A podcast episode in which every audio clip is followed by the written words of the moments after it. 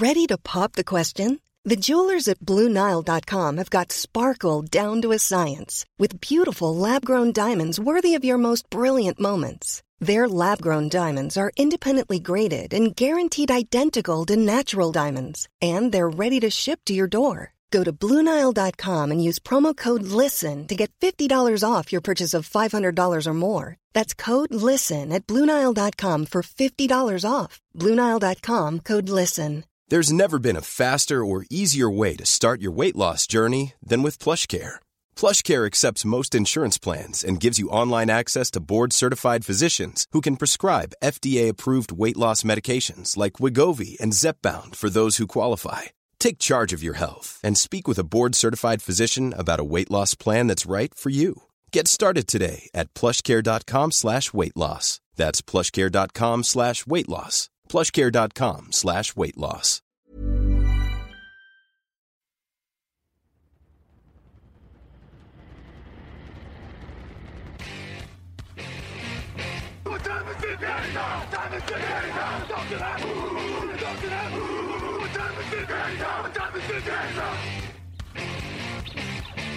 Got gun, left slot. Dixie left, Key left. Mercedes, wide chip, Ricky? Beaver left, 75, Katie, Omaha. Quick, go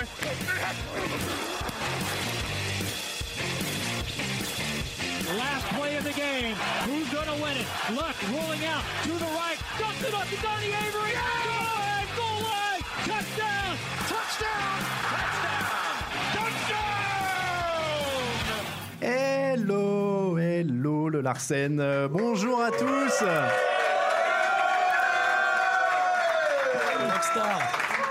Comment il y a trop du bruit Bonjour le Hard Rock Café Paris, bonjour à tous, merci d'être avec nous euh, pour cet épisode numéro 278 du podcast Jean Actu. À mes côtés, l'équipe est là. Bonjour Grégory Richard. Bonjour messieurs, bonsoir le Hard Rock. On sent le sens de la relance. Raoul Villeroy est aussi là, bonjour Raoul. Hello, salut tout le monde. Vous pouvez lui répondre aussi. Plus modéré, plus modéré. Vous avez vu comment on les a briefés, on peut le dire aux auditeurs. On a parlé avant l'émission, on leur a dit faut applaudir là, faut applaudir là, on se croirait chez Arthur. On n'a pas des panneaux euh, applause. Cam- Camille Sarabin est à la technique aussi, vous pouvez l'applaudir aussi. Et pour cette émission en live au Hard Rock Café Paris, il y a même Raphaël Masmejean qui est caché pour prendre des photos même s'il n'est pas à l'antenne. Bonjour à tous, donc pour cet épisode numéro 278 en direct du Hard Rock Café Paris avec un programme évidemment très chargé puisque les playoffs sont lancés. On va parler de tout ce qui s'est passé dans la conférence NFC, dans la conférence AFC. Les Eagles encore miraculés, les Colts qui sont de retour en force. Ensuite, on aura un invité exceptionnel qui est déjà dans la salle aussi, on le remercie, c'est Sébastien Séjean qui est passé par les Rams et avec qui on va parler de son parcours. Vous pouvez l'applaudir aussi, le Hard Rock Café. Tout ceci étant établi, on commence tout de suite avec la conférence NFC. Parkey lines it up. Scales sends it back. Placement made. Kick by Parkey from 43. And it hit the upright. It is no good on the crossbar. And the Eagles are celebrating here at Soldier Field.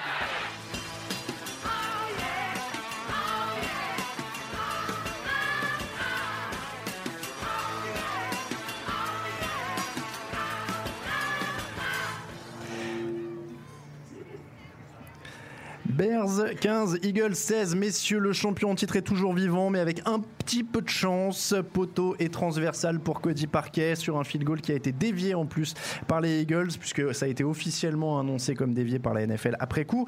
Euh, victoire sur un petit coup de chance, mais victoire méritée quand même. J'aime poser des questions qui font mal en public. Bah, mérité, je suis pas sûr qu'il y ait une équipe qui aurait démérité sur ce match-là. Ça a été accroché pendant très très longtemps quand même. Et euh, en effet, s'il n'y a pas ce poteau euh, de la part de Cody Parkey, euh, d'ailleurs, je crois que c'est pas la première fois qu'il touche et poteau et barre cette Je saison. crois qu'il en a fait 4 dans un même match. Oui, il me semble aussi avec euh, Miami. Euh, Euh, c'est- non, c'était à Chicago cette année. C'était à Chicago aussi. Euh, ah bah d'accord, c'était le match contre Miami, je crois. D'accord, c'est pas très grave. Euh, oui, donc euh, s'il n'y a pas ce poteau, il n'y a pas scandale si, pour dire que Chicago mérite sa victoire. Après, euh, dans l'ensemble, euh, on est revenu un peu aux fondamentaux du côté des Eagles, enfin en tout cas euh, au début de l'ère euh, Doug Peterson, c'est-à-dire que on avait une grosse attaque notamment pour terminer la saison régulière, et là on s'est reconcentré un petit peu plus sur la défense euh, pour bien stopper notamment ce jeu au sol des Bears et euh, en laissant quand même en laissant un peu de marge de manœuvre à Mitch Trubisky tout en l'attendant on dira sur le jeu profond. Et c'est ce qui a d'ailleurs failli provoquer quelques interceptions qui ont été vendangées par les DB des Eagles. Mais on est revenu sur moi à des bons fondamentaux à, à des bons appels de jeu de la part de Jim Schwartz pour générer de la pression. Il y a un très bon Michael Bennett notamment et encore une fois pour réussir à bien stopper le jeu au sol des- de Chicago Raoul, euh, Nick Foles a été énorme sur le dernier drive offensif. Pas forcément avant. Il termine à 25 sur 40, 266 yards de touchdown, deux interceptions. Il lui a quand même fallu du temps pour rentrer dans la rencontre. Ouais, mais on attendait vraiment cette défense des Bears euh, à ce niveau-là. Moi, je trouve que c'est limite immérité pour eux par rapport à la saison qu'ils ont fait, par rapport à l'impact qu'a eu un joueur comme Khalil Mack, et de finir la saison sur ce, sur ces événements-là. Alors oui, c'est c'est pas la faute de Cody Parkey, mais c'est ce qu'on va retenir. Et bah voilà, cette défense des Bears, elle réussit à tenir Foles quasiment tout le match. Elle craque en toute fin, et finalement c'est là où on les attendait euh, dans les moments clés. Mack fait un super match. Il est pas le seul. Il y en a plein d'autres qui font un super match, mais Il a quand même été bien contenu à mon sens par Jason Peters. On a plus vu paradoxalement Leonard Floyd selon moi. Et enfin, c'est quand même aussi ce qui explique le fait que euh, les Eagles aient notamment pu euh, driver cette défense de Chicago en fin de match. Euh, parce qu'encore une fois, avec un jeu au sol qui était quand même assez bien contenu malgré les quelques tentatives de Sproles et de, et de Smallwood, euh, il y a eu un gros match de Jason Peters. Et ça aussi, dans les tranchées, que ce soit défensivement ou offensivement, on a été très costaud du côté de Philly. Ils sont plus que bien contenus euh, sur le jeu au sol. hein. Ils sont à 42 yards en 23 courses, donc ils ont été très contenus sur le jeu au sol. Tu l'as dit, ils peuvent remercier Jason Peters, mais Nick Foles, quand même, ce dernier drive, il faut le sortir. Oui, et finalement, il, se passe, il est en train de se passer un truc avec Nick Foles dans les playoffs. Euh, c'est le, je sais plus, c'est Raphaël qui me disait avant que le, il est à 4 victoires d'affilée en tant qu'underdog euh, pour un quarterback. Le record c'est 7. C'était Eli Manning. Euh, mais C'est bizarre que c'est bizarre que cette stat vienne d'un fan des Giants, on est d'accord. Mais, mais voilà, il y a un truc avec Nick Foles et, et quel que soit l'adversaire, on a l'impression que en playoff, il se sublime et il te sort des trucs incroyables, dont ce dernier drive qui qui est pas du tout représentatif du match parce que tout le reste du match il est il est bien il est bien euh, arrêté donc euh, ouais c'est c'est sympa à voir et en même temps euh, flippant pour les futurs adversaires parce que tu te dis mais comment tu vas pouvoir l'arrêter pour de vrai quoi? Mitchell Trubisky, lui, euh, est à 26 sur 43, 303 yards d'un touchdown. Est-ce que c'est des stats, hein, des stats pardon, un peu en trompe-l'œil? Euh, Il y a du bon, mais il y a aussi pas mal de déchets, notamment en début de match.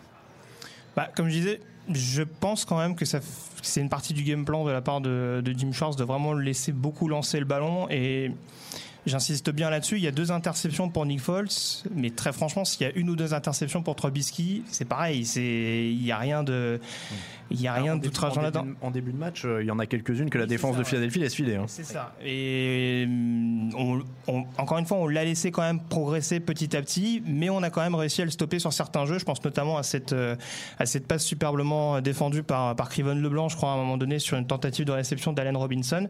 Il y a quand même des big plays qui ont été, qui ont été limités de la part des Eagles. C'est une bonne prestation pour Trubisky. C'est pas lui qui les fait perdre ce match, en l'occurrence. Alors voilà, la question c'est ça, c'est qu'on parle beaucoup de Cody Parquet, euh, c'est quand même pas Cody Parquet qui leur fait perdre le match totalement. il met trois field goals C'est Cody ça. Parkey dans le match donc bon hein. Il y, a- il y a quand même une inefficacité dans la red zone pendant tout le match qui leur fait énormément de mal. Ils font 0 sur 3, c'est ça? Ouais. Bah 3 field goals. Oui, oui. Donc c'est c'est aussi, c'est aussi là que se perd le match pour Chicago. Oui. Mais bon, après, je- Qu'est-ce qu'ils auraient Vas-y. enfin, en même temps, c'est c'est là aussi où la défense des Eagles se s'est retrouvée par rapport à la saison dernière. C'est-à-dire que, et c'est un peu ce qu'on a tendance à dire de la défense des, des, des Patriots notamment, c'est que tu perds un peu du terrain tout le long du, du terrain, mais arrivé au bout, ah, tu bloques au dernier moment et finalement l'adversaire prend qu'un field goal. Et c'est ça aussi qui avait fait la force de cette équipe et c'est là où ils ont réussi à le refaire euh, dans ce match-là parce que, ben, arrivé dans la end zone, euh, ça, dans la red zone, ça manquait un peu de solutions euh, côté Bears et c'est là où Trubisky aurait peut-être un peu plus clutch, pu être un peu plus clutch. Oui, et, puis- et juste pour compléter là-dessus, euh, j'ai pas eu la sensation, en tout cas pendant le match, que euh, on dira les appels de Matt Nagy étaient plus friables parce que Trubisky arrivait en zone rouge. Je pense que c'est juste une question de solution euh, qui manquait. Encore une fois, c'est la défense qui a été capable notamment de mettre la pression, de bien blitzer quand il fallait le faire. Mais c'est pas forcément Trubisky qui, a mangé la feuille, on va dire. Donc euh, il y a quand même des, on va dire, de des signes encourageants pour lui, même si malheureusement sur ce match-là, Chicago marque que 15 points et perd de très peu. Bon, il y a un bon Allen Robinson, 10 réceptions, 143 yards, un touchdown. Ils pourront se consoler avec ça. On va le faire avec tous les éliminés des playoffs. C'est quoi les axes de travail pour l'intersaison? Donnez-moi un ou deux. Bah, il- de toute il fallait prendre un peu d'expérience sur ce match-là et c'est fait. Euh, Trubisky, euh, arrivé en début de saison, euh, on savait pas trop euh, ce qu'il allait donner et finalement il arrive à finir à une saison à 12-4. Bien aidé par sa défense peut-être, mais il n'a pas été mauvais, il n'a pas perdu de ballon. C'est de l'expérience qui de toute façon peut pas leur faire de mal. Peut-être avoir un jeu au sol encore un peu plus consistant. Moi c'est ce que je vois pour l'instant. Euh, personnellement, je dirais quand même rajouter. euh, ce match a quand même exposé certaines lacunes occasionnelles de Chicago dans les tranchées. Peut-être euh, rajouter un petit peu un defensive end supplémentaire à côté de X et de, et Goldman. Et puis peut-être, en effet, on sait qu'un Bobby Macy, par exemple, au poste de tackle est free agent cet été. Donc il y a peut-être éventuellement la possibilité de renforcer sur l'extérieur de la ligne pour protéger efficacement le quarterback presque rookie. Et puis les Saints joueront, euh, les, les Eagles pardon joueront les Saints. Euh, La preview sera dans l'émission de jeudi évidemment. Euh, Les Eagles, tu- les Eagles, j'ai dit quoi? Les Saints. Il y a que moi qui Ouais, les Saints joueront les Saints. Bon, les, les vais Saints faire la boule, excuse-moi là. les, les Eagles joueront les Saints au prochain tour. Voilà, je m'en suis sorti. Oui, oui, non, Ça marche. Euh, donc les Eagles joueront les Saints au prochain tour, preview dans l'émission de jeudi évidemment. Cowboys 24, Seahawks 22, l'autre match NFC de la semaine. Est-ce que c'est une énorme performance défensive des Cowboys ou une erreur tactique des Seahawks? C'est toujours un peu les deux quand tu poses la question comme ça. Non, mais c'est vrai. Euh, et, en fait, quand tu, en regardant le match, je me suis dit que c'était vraiment une énorme. Enfin, moi, j'avais l'impression de voir une grosse performance défensive des Cowboys, euh, qui, ont été une des défenses un peu sous côté de cette saison, alors qu'ils ont fait une, bah, une bonne saison et là, ils le prouvent encore plus. Maintenant, il y avait peut-être un peu mieux à faire quand même du côté du, du call offensif des Seahawks. Alors, on va, on va- oui, on va un peu. résumer, on va résumer ce qui s'est passé. 21 courses, 59 yards, 2,8 yards par course. Il y a 28 yards sur une seule course, hein, ce qui fait grimper quand même le, le total. Si vous enlevez ça, euh, ça, ça fait quand même beaucoup moins. Euh, Greg, je te vois hocher la tête. Je sais que tu n'étais pas très copain avec les appels de jeu de, de Seattle. Oh, C'était tellement mieux avec Darrell Bevel. c'est juste pour trouver Camille. Mais euh, non, euh, blague à part, c'est sûr que sur ce match-là, alors paradoxalement, quand on regarde les stats, il me semble qu'il lance quand même plus qu'il passe. Il y a 27 passes pour 24 C'est courses. C'est ça. Donc, bon, on a quand même fait lancer Wilson un petit peu. Après, malheureusement, Schottenheimer, le gros défaut qu'il a sur ce match-là, c'est qu'il a jamais été capable d'in- d'instaurer un certain rythme.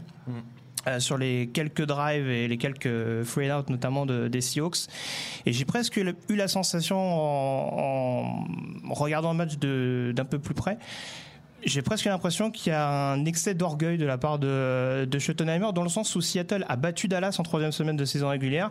Ils les ont battus avec un bon jeu au sol. Je crois que Chris Carson ce jour-là fait un peu plus de 100 yards au sol.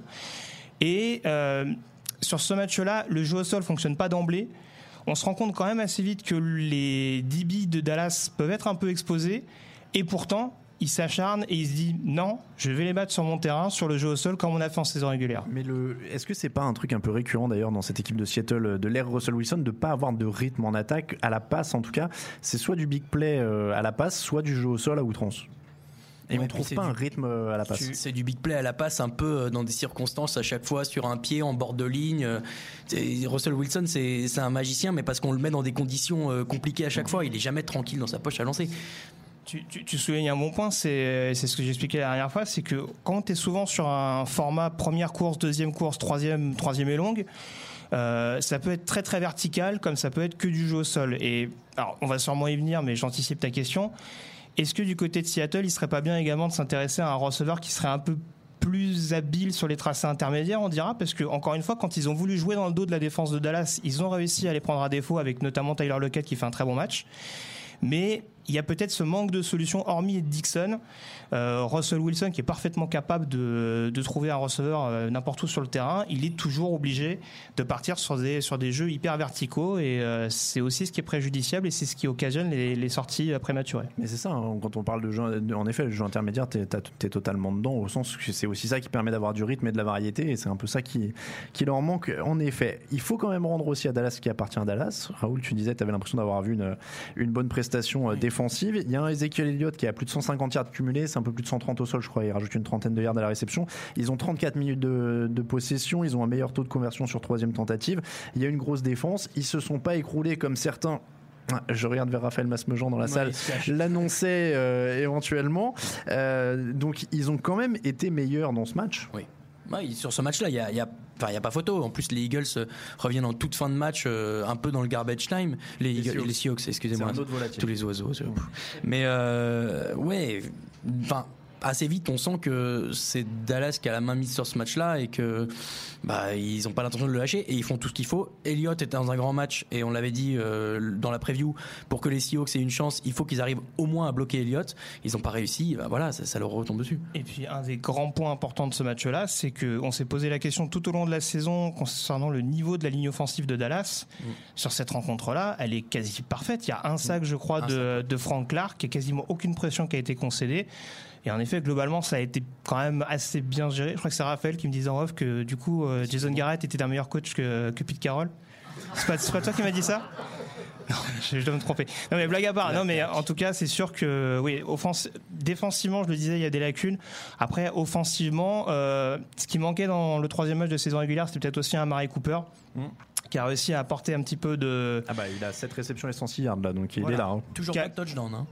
Ouais, toujours pas de touchdown, mais Michael Gallup qui monte également en régime, je trouve, euh, en fin de saison régulière, a, a réussi à, à exploiter des failles défensives des Seahawks également, parce qu'un joueur comme Shaquille Griffin, par exemple, est un peu passé à côté de son match et il l'a parfaitement exploité sur, euh, sur les télé des, des Cowboys. Donc, euh, je l'avais dit en fin de saison régulière, c'est vrai qu'il y a un groupe qui se met en place. Alors, faut voir si Dak Prescott est capable de d'être performant sur la durée, mais on l'a vu sur certaines séquences. Je pense à cette troisième et longue où il fait la course plein centre qui permet à Dallas d'avoir une, une première égale. C'est ça, il a quand même un, un facteur clutch qui est présent, Dak Prescott, hein, dans les gros matchs et dans les grosses fins de match. Euh, et d'ailleurs, il y a quelques plaquages manqués en défense euh, par Seattle euh, qui, qui aident aussi. Ce qui hein. est rare.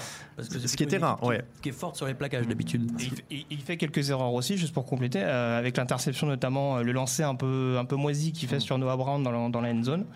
Donc euh, il y, a des- il y a des axes d'amélioration, mais en effet, tu as raison, euh, il reste quand même relativement clutch et ça peut être intéressant pour Dallas. Et dans l'ensemble, on va mordre un tout petit peu sur la preview de jeudi, mais euh, bonne défense, jeu au sol présent, quarterback qui peut être clutch, Amari Cooper receveur numéro 1, Michael Gallup qui. Ça, ça fait partie des prétendants euh, NFC quand même quand tu présentes comme ça, non? Pour gagner le Super Bowl? Bah, ça- Pour gagner la NFC. en pour gagner la NFC, allez, on va commencer par là. Il y a quand même, bah, il y a du très gros calibre en face. Les Seahawks, ils se qualifient un peu in extremis en fin de saison et c'est pas leur meilleure euh, saison depuis que Russell Wilson est là. C'est un peu prématuré de dire qu'ils sont prétendants en NFC, je pense. Il y a un backfield qui me fait peur en défense. Ah, oui, ouais, ça, bah, ça va. Au poste de safety, je le découvre pas, mais corner, il y a des bonnes séquences d'Aouzier notamment, mais c'est quand même. bah, Ils ont quand même pris, pris quelques, quelques vents. Ils seront testés par les Rams à ce niveau-là, donc s'ils survivent à Je ça, pense, oui. voilà. Oui, je. S'ils survivent à ça, on sait qu'on a peut-être un prétendant. possible. Bah, s'ils survivent à ça, ils sont en finale NFC. Je te donc oui, hein. dans une semaine, du coup. Exactement. je, je sens que tu, oui, tu réserves ta réponse, c'est pas plus bête. Euh, Raoul, donc euh, l'axe de progression pour Greg, euh, le jeu intermédiaire à la passe, euh, un- une progression pour Seattle. Oh, une ligne offensive. hein. Ça peut aider aussi. Un jour ou l'autre, il faudra qu'ils en aient une. Ça, ça peut aider aussi. Bon, voilà pour euh, la conférence NFC. On passe à la FC. Actu, analyse, résultat, toute l'actu de la NFL, c'est sur touchdownactu.com.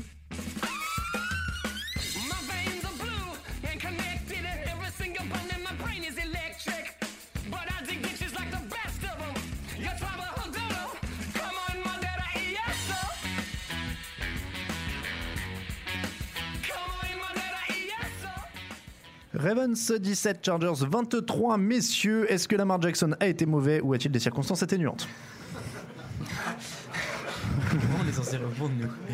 Bah, c'est- Ça a été un gros sujet de troll pendant toute la soirée. Alors, euh, du coup, je lance Un peu directement des- le sujet. Un peu quoi. des deux. Ouais, tu te débrouilles avec ça Non, alors. alors Qu'est-ce- alors, qu'est-ce qu'on fait de ces stats ah, Il bien a pas, il a pas fait plus. gagner son équipe. Ça, c'est. Non mais. A priori, oui. Non mais voilà, ce que je, ce que je veux dire par là, c'est que et on attendait de lui qu'il soit un, qu'il soit un élément perturbateur pour la défense des Chargers et que ne sachant pas trop où il était, ils arrivent pas trop à le contenir. Ça a pas du tout marché. Au contraire, les Chargers sont bien adaptés avec cette défense, avec cette euh, defensive back à chaque fois, avec trois safety, avec des mecs un peu partout pour le suivre. Et ben voilà, il a non seulement il a pas réussi à les faire gagner, mais il les a un peu fait perdre en étant confiné dans cette espèce de, de système de jeu qui lui, qui leur a pas suffi. Alors, avant que Greg euh, nous vende le quarterback de Clemson pour le remplacer déjà l'année prochaine. euh, Ah Non, il pourra pas l'année Il prochaine. pourra pas. Non, non. Euh, alors, 14 sur 29, 194 yards de touchdown, une interception, c'est sa fiche générale. Il a été meilleur en fin de match, ça a créé un peu de suspense. Son quatrième quart, il est à 11 sur 20, 169 yards de touchdown. c'est le garbage time. hein. Voilà. Et donc, si tu dis. si Sur tu- les trois premiers, ça fait quoi? Ah, voilà. sur les trois premiers, il est à 3 sur 9, 25 yards et une interception perception.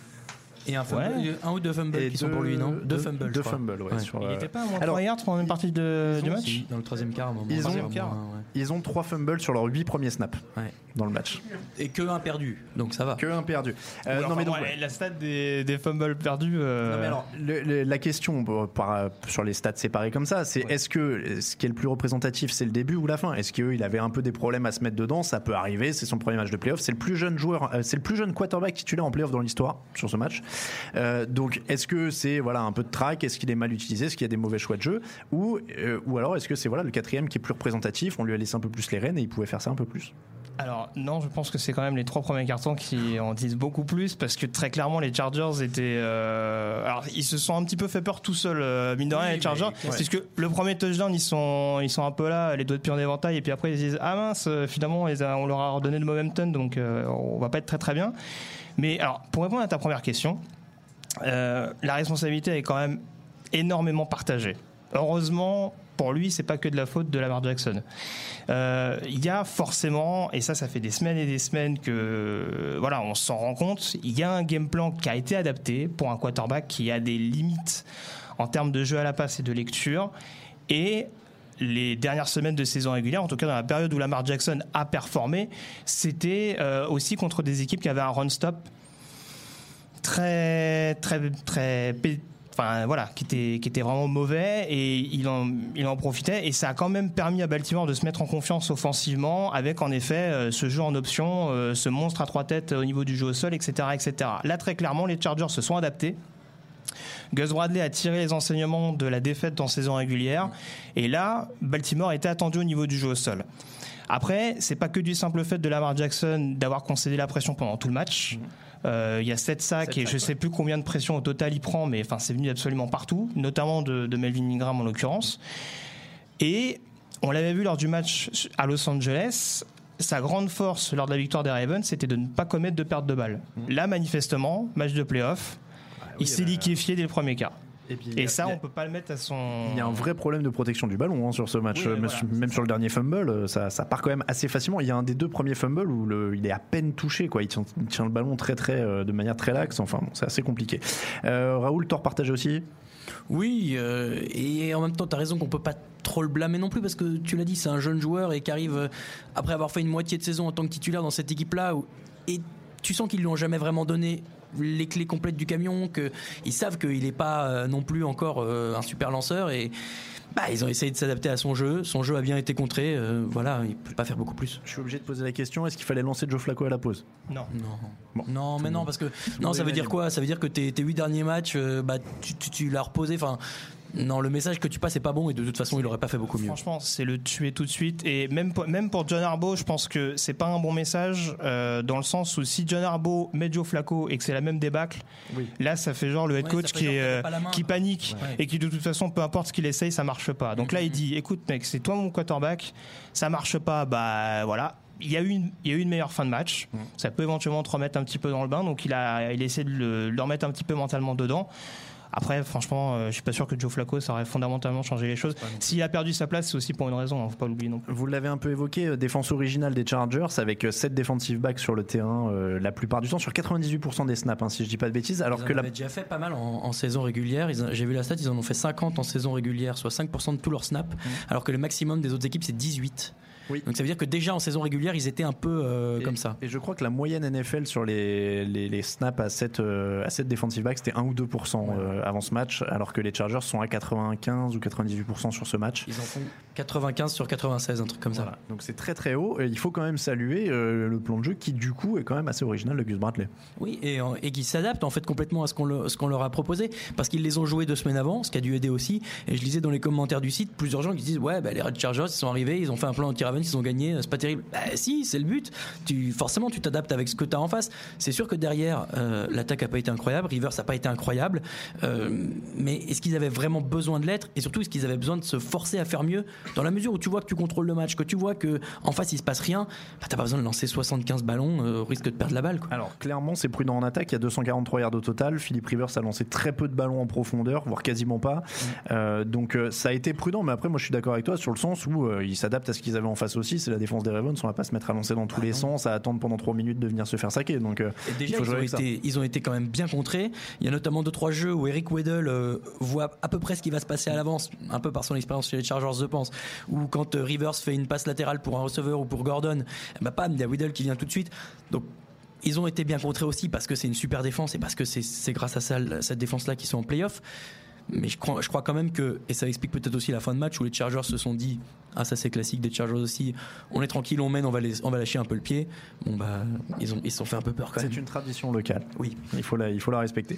Euh, euh, Grégory sur l'attaque des Chargers, prudent mais bien. Oui, bah euh, ils ont un Melvin Gordon qui revient de blessure, donc je pense qu'ils ont Il pas trop- un Oui, peu, en plus, ouais. en plus, oui, voilà. Donc euh, ça a pas non plus aidé les plans, mais euh, c'est sûr que c'était pas c'était pas des grandes envolées qu'on peut voir de temps en temps avec Philippe River. Je crois qu'il y a deux, il y a une, il y a une séquence où il fait euh, deux, trois screens de suite pour être bien sûr que ça parte pas. euh, et, et pourtant, enfin. Et je pense que ça a été encore plus amplifié par cette interception. Je sais plus qui intercepte le Rivers sur le- les premiers points qui sont marqués par les Ravens. Mais euh, c'est pas très grave au final. Mais euh, en tout cas, euh, c'est sûr que ça, je pense que ça les a euh, inhibés encore plus. Et du coup, bah forcément, on a eu un jeu euh, très minimaliste, très conservateur. Euh, ça passe. Je serais étonné qu'ils jouent de la même manière à Foxborough la semaine prochaine. Mais en tout cas, là, euh, voilà, et ils ont vu que le ton était donné assez rapidement. Euh, certes, il n'y a pas autant de sacs que, que ce qu'on avait pu voir en 16e semaine. Mohamed Judon a été hyper présent. euh, la pression est venue d'à peu près partout. Brent Urban, etc. Donc, euh, bon, voilà, là aussi, euh, là aussi Ken Wisenan s'est parfaitement euh, ajusté. Et euh, au final, ça passe pour les Chargers, qui ont été très solides, notamment sur la ligne offensive. On met quoi sur la to-do list des Ravens pour l'intersaison? Un quarterback Oh, c'est méchant. non, euh, un receveur. Un receveur numéro 1, ça me Ouais, paraît ça obligatoire. aussi, ouais. ouais. Ça aiderait aussi. hein. Parce que Crabtree, euh, oui, même deux, ouais. oui, c'est pas faux. ouais. Euh, Donc on, en- on entoure Lamar Jackson en fait, de la, de la ligne des receveurs quoi. Ouais, la ligne au niveau du poste de garde, notamment à gauche, euh, ça me paraît encore un peu léger. Euh, donc, euh, ouais, peut-être également à ajuster, mais comme tu dis, ouais, surtout en attaque. On sait qu'en défense, ils blindent les choix depuis des années et des années. Donc euh, là, il faut vraiment se concentrer sur l'attaque de la part d'Eric Descosta. Un receveur un peu costaud qui peut aller dans, dans le milieu de jeu, parce que justement, Jackson, on a vu, il peut pas lancer trop loin, donc euh, c'est pas mal d'avoir un, un receveur un peu costaud. Un bon, un bon receveur de, screen- de screen pass. Ouais. C'est pas mal. Je vous sens taquin. Euh, les Chargers, eux, iront visiter les Patriots. Pour la petite stat, pour vous donner un goût de la preview, euh, Philippe Rivers, c'est 0 victoire, 7 défaites contre les Patriots, version Tom Brady. Pas peur. Ça va être compliqué. On va l'écrase. Texans 7, Colts 21. C'était le premier match euh, du week-end. Ce sera le dernier de notre débrief. Pas vraiment de suspense euh, dans ce match. Andrew Luck a été impressionnant en première mi-temps. Le match a été vite mis hors de portée. Euh, Peut-être aussi parce que la défense des Colts est, je sais pas si elle est encore plus forte que leur attaque, mais elle est très très forte. Ouais, et, étonnamment, elle est encore plus forte que celle des, Texans qu'on attendait à un meilleur niveau que ça, qui a pas pour autant été nul. Enfin, le, le front seven a, a été un peu ce qui a fait ce qu'il a pu, mais en fait, c'était pas tant là le problème. Et, et je trouve que le contraste était un, peu plus flagrant euh, dans cette opposition-là, euh, le fait que voilà, tu vois que les Colts, euh, ils les ont complètement mangés tout de suite, et tu sentais bien qu'il allait aller nulle part, euh, Deshaun Watson. Bah, en fait, j'ai presque l'impression, il, est très bizarre à analyser ce match, j'ai presque l'impression qu'il s'est joué juste en- dans le premier quart. C'est-à-dire qu'il y a Andrew Luck qui a dit bon alors je vais les découper ici, je vais les découper ici, je vais les découper ici. Deshaun Watson qui a dit bon bah j'ai pas de solution. Bon bah voilà, euh, allez Indianapolis. C'était fini. Mais voilà, après il y a eu non sans, sans exagérer, c'est vrai que Houston pendant un moment cette saison euh, donnait l'impression d'avoir quand même rectifié certaines choses avec une ligne offensive qui paraissait quand même un poil moins pire. Et elle a plutôt tenu dans ce match.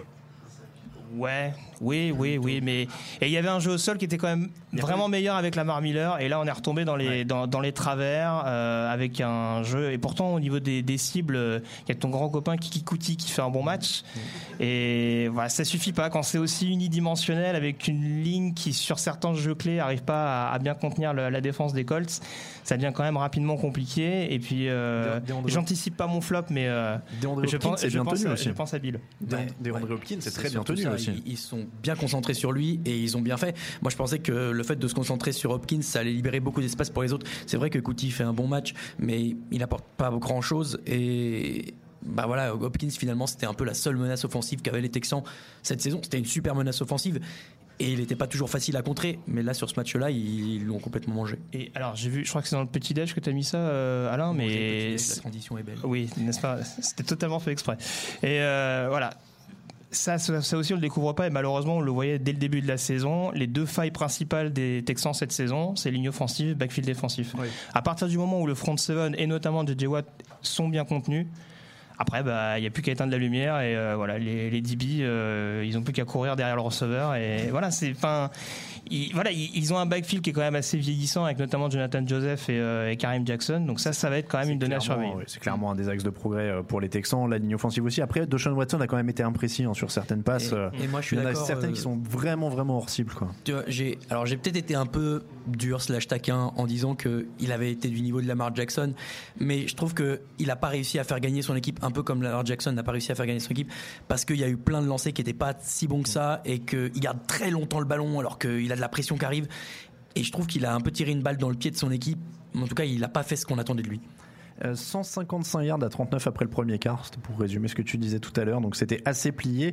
Euh, en attaque, les coachs quand même impeccables, tu l'as dit, Luck est tranchant, il est saqué zéro fois dans ce match. Marlon Mack est à 148 yards au sol, c'est quand même le MVP euh, du résumé du match. Je crois que c'est Raphaël qui fait le résumé en plus, euh, mis Marlon Mack. Non, c'est pas toi. Bon, j'ai rien dit, autant pour moi. c'est Mathieu. C'est Mathieu, autant pour moi. Bah voilà, c'était de l'autre côté de la salle. Mais voilà, donc Marlon Mack était MVP du match dans le résumé euh, sur le site. Euh, donc voilà, il y, a- il y a des bons choix. Il y a une couverture aé- aérienne des Texans à la rue. Donc euh, ça, ça a donné un match en effet pas très à Et suspense. pas, et pas mal de pénalités côté Texan. Et pas mal de pénalités. Axe de progrès donc pour les Texans. Bon bah backfield défensif, ligne offensive, c'est ça? Ouais, Ouais. coach? Axe d'amélioration head coach, pas mal. Ah. Non, mais c'est vrai. euh, finalement, Brian, euh, depuis qu'il est là, il a. Alors, on, Il est là. on peut le dire, c'est une équipe quand même assez difficile à juger. On l'a, et et je dis ça parce que toute l'équipe est là. On a quand même eu des problèmes pendant toute l'année à, à juger cette équipe parce qu'au bout d'un moment, elle gagnait, mais on voyait toujours des lacunes. On nous disait, vous êtes dur avec eux, même s'ils gagnent. Et, et là, ça s'est quand même retrouvé exposé dans un match de playoff. Et on voit quand même qu'il y a ces axes de progrès là, quoi.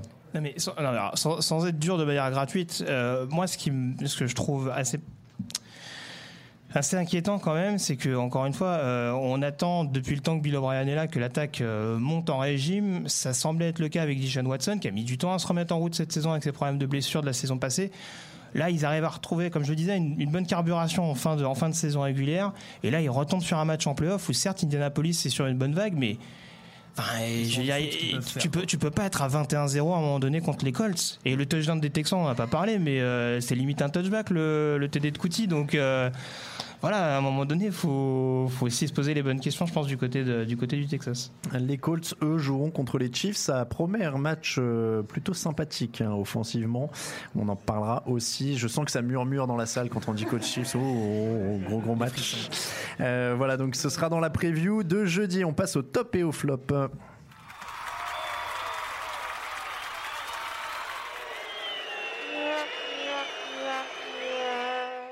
Les tops et les flops de la semaine, messieurs, c'est à vous, Grégory. Bah, les tops, les Eagles, euh, quand même, une équipe qu'on voyait pas, qu'on voyait pas venir. Et bon, alors certes, il y a un peu de réussite, mais euh, bon, des fois, il faut bien qu'elle se provoque. Et, euh, et bon, c'est voilà, c'est bien de les mettre en avant. euh, quand on sait d'où ils viennent, ils étaient quand même à 5-7 ou 6-7 à un moment donné dans la saison. Donc euh, bon, On les voilà. voyait pas en playoff. Il y a Non. toujours un pari en cours dans la rédaction. On rappelle Ah il y a un- oui, c'est vrai. un de nos membres qui risque de, de finir nu dans les rues de sa ville.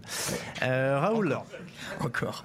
Euh, moi, c'est la course de Philippe Rivers en troisième tentative pour aller chercher euh, 9 yards. Euh, incroyable. Je ne m'attendais pas à cette performance de Philippe Rivers qui court quand même à 25 km/h sur cette course. Donc, euh, je vous attends. hein. Je- je vais- 25 km Ouais, 25 km, 16, euh, 16 miles per hour. euh, ça a été. déjà.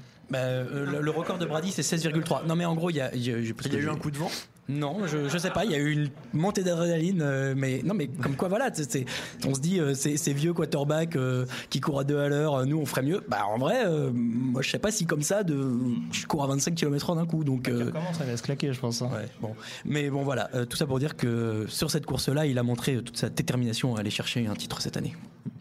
Oh, le, sou- le sourire à l'envers de Greg.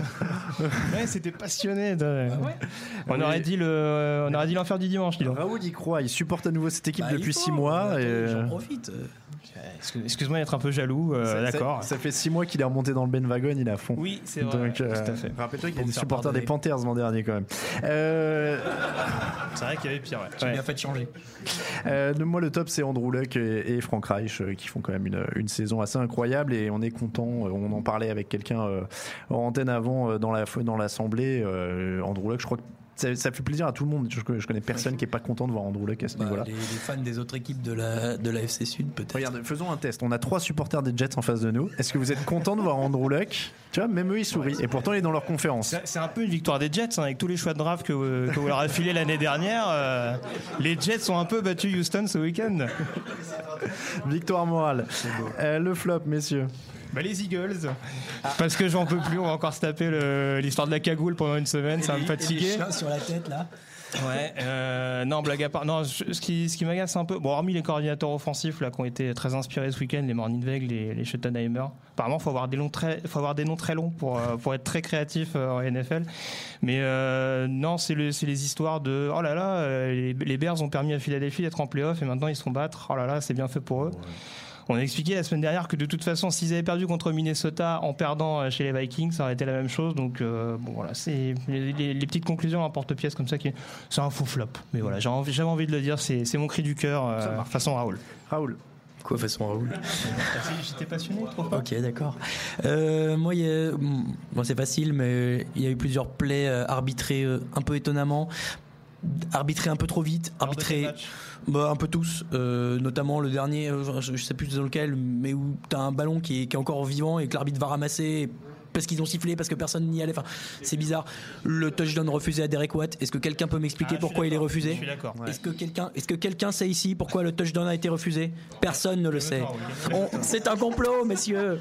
Non, mais bon, non, Il va voilà. falloir qu'on enlève Raoul de la prog pour les émis s'ils vont au Super Bowl des Chargers. hein. Non mais honnêtement, non mais il n'y a pas que cette action-là et sur tous les matchs, il y a eu plein de, de coups de sifflet un peu étonnants et de décisions un peu étonnantes et c'est dommage parce que les saisons, les semaines dernières ça allait mieux, là ça se voit un peu plus sur quatre matchs. Bon, Tu m'as piqué mon flop. C'était pareil. C'était les coups. De... Non, mais c'était les coups de sifflet trop rapides. Euh, En effet, il y en a eu un où il y avait un fumble et euh, le- potentiellement un fumble et avec un touchdown retourné derrière qui du coup a bah, pas lieu. Chargers, ça, Voilà. Enfin, il y, en a eu quelques-uns. Il y en avait eu un sur- avec sur un Brands Ra- sur le Brands Ravens de fin de saison régulière notamment où il y avait un fumble euh, sur la goal line et derrière il est retourné pour un fumble finalement pour un touchdown, mais finalement il y est pas. Enfin, Après, je suis pas complètement d'accord avec vous, parce que si vous prenez le retour de, de Marlon Humphrey sur le, sur le fumble, enfin, sur le supposé fumble de Gordon, euh, le retour de Roquan Smith. euh, Non, mais il y en a aussi, Voilà, mais- il y a eu quand même. Oui, je suis d'accord avec vous, il y en a, il y en a qui font tâche, mais bon, c'est pas il y a quand même complètement eu- il y en a eu beaucoup.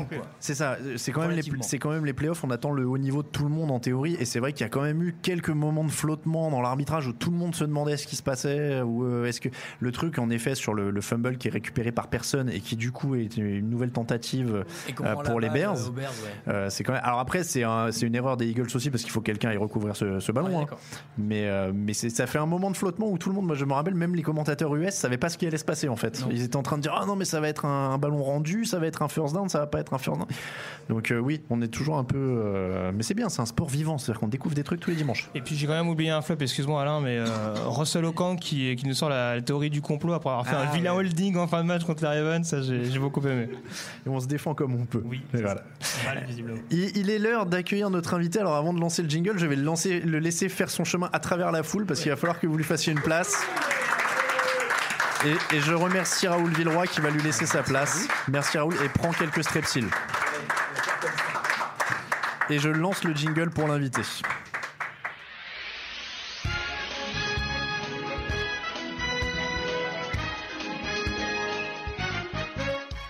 Et le jingle de l'invité, c'est celui de questions pour un champion, parce que normalement, c'est le jingle des questions. Sébastien Séjean, bonjour.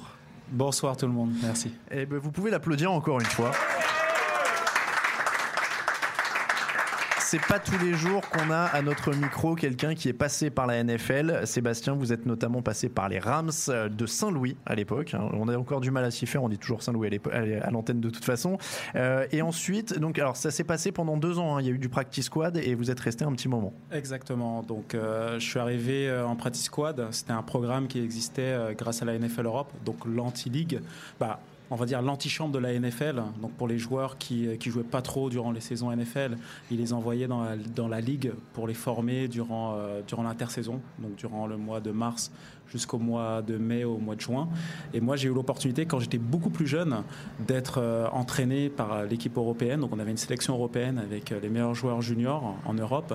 Et j'étais entraîné par des entraîneurs qui coachaient dans cette NFL Europe-là. Donc, quand après, je suis parti universitaire, j'ai quand même gardé contact avec eux. Et quand j'arrivais à ma dernière année universitaire, et ben, j'ai tout de suite bénéficié euh, de la formation et aussi de l'opportunité d'a- d'avoir une place dans cette équipe Practice Squad. Universitaire au Canada, on précise. Exactement. Ça, ça ne s'entend pas parce que vous n'avez pas récupéré le superbe accent local, mais euh, Pas euh, mal, pas mal. universitaire au Canada.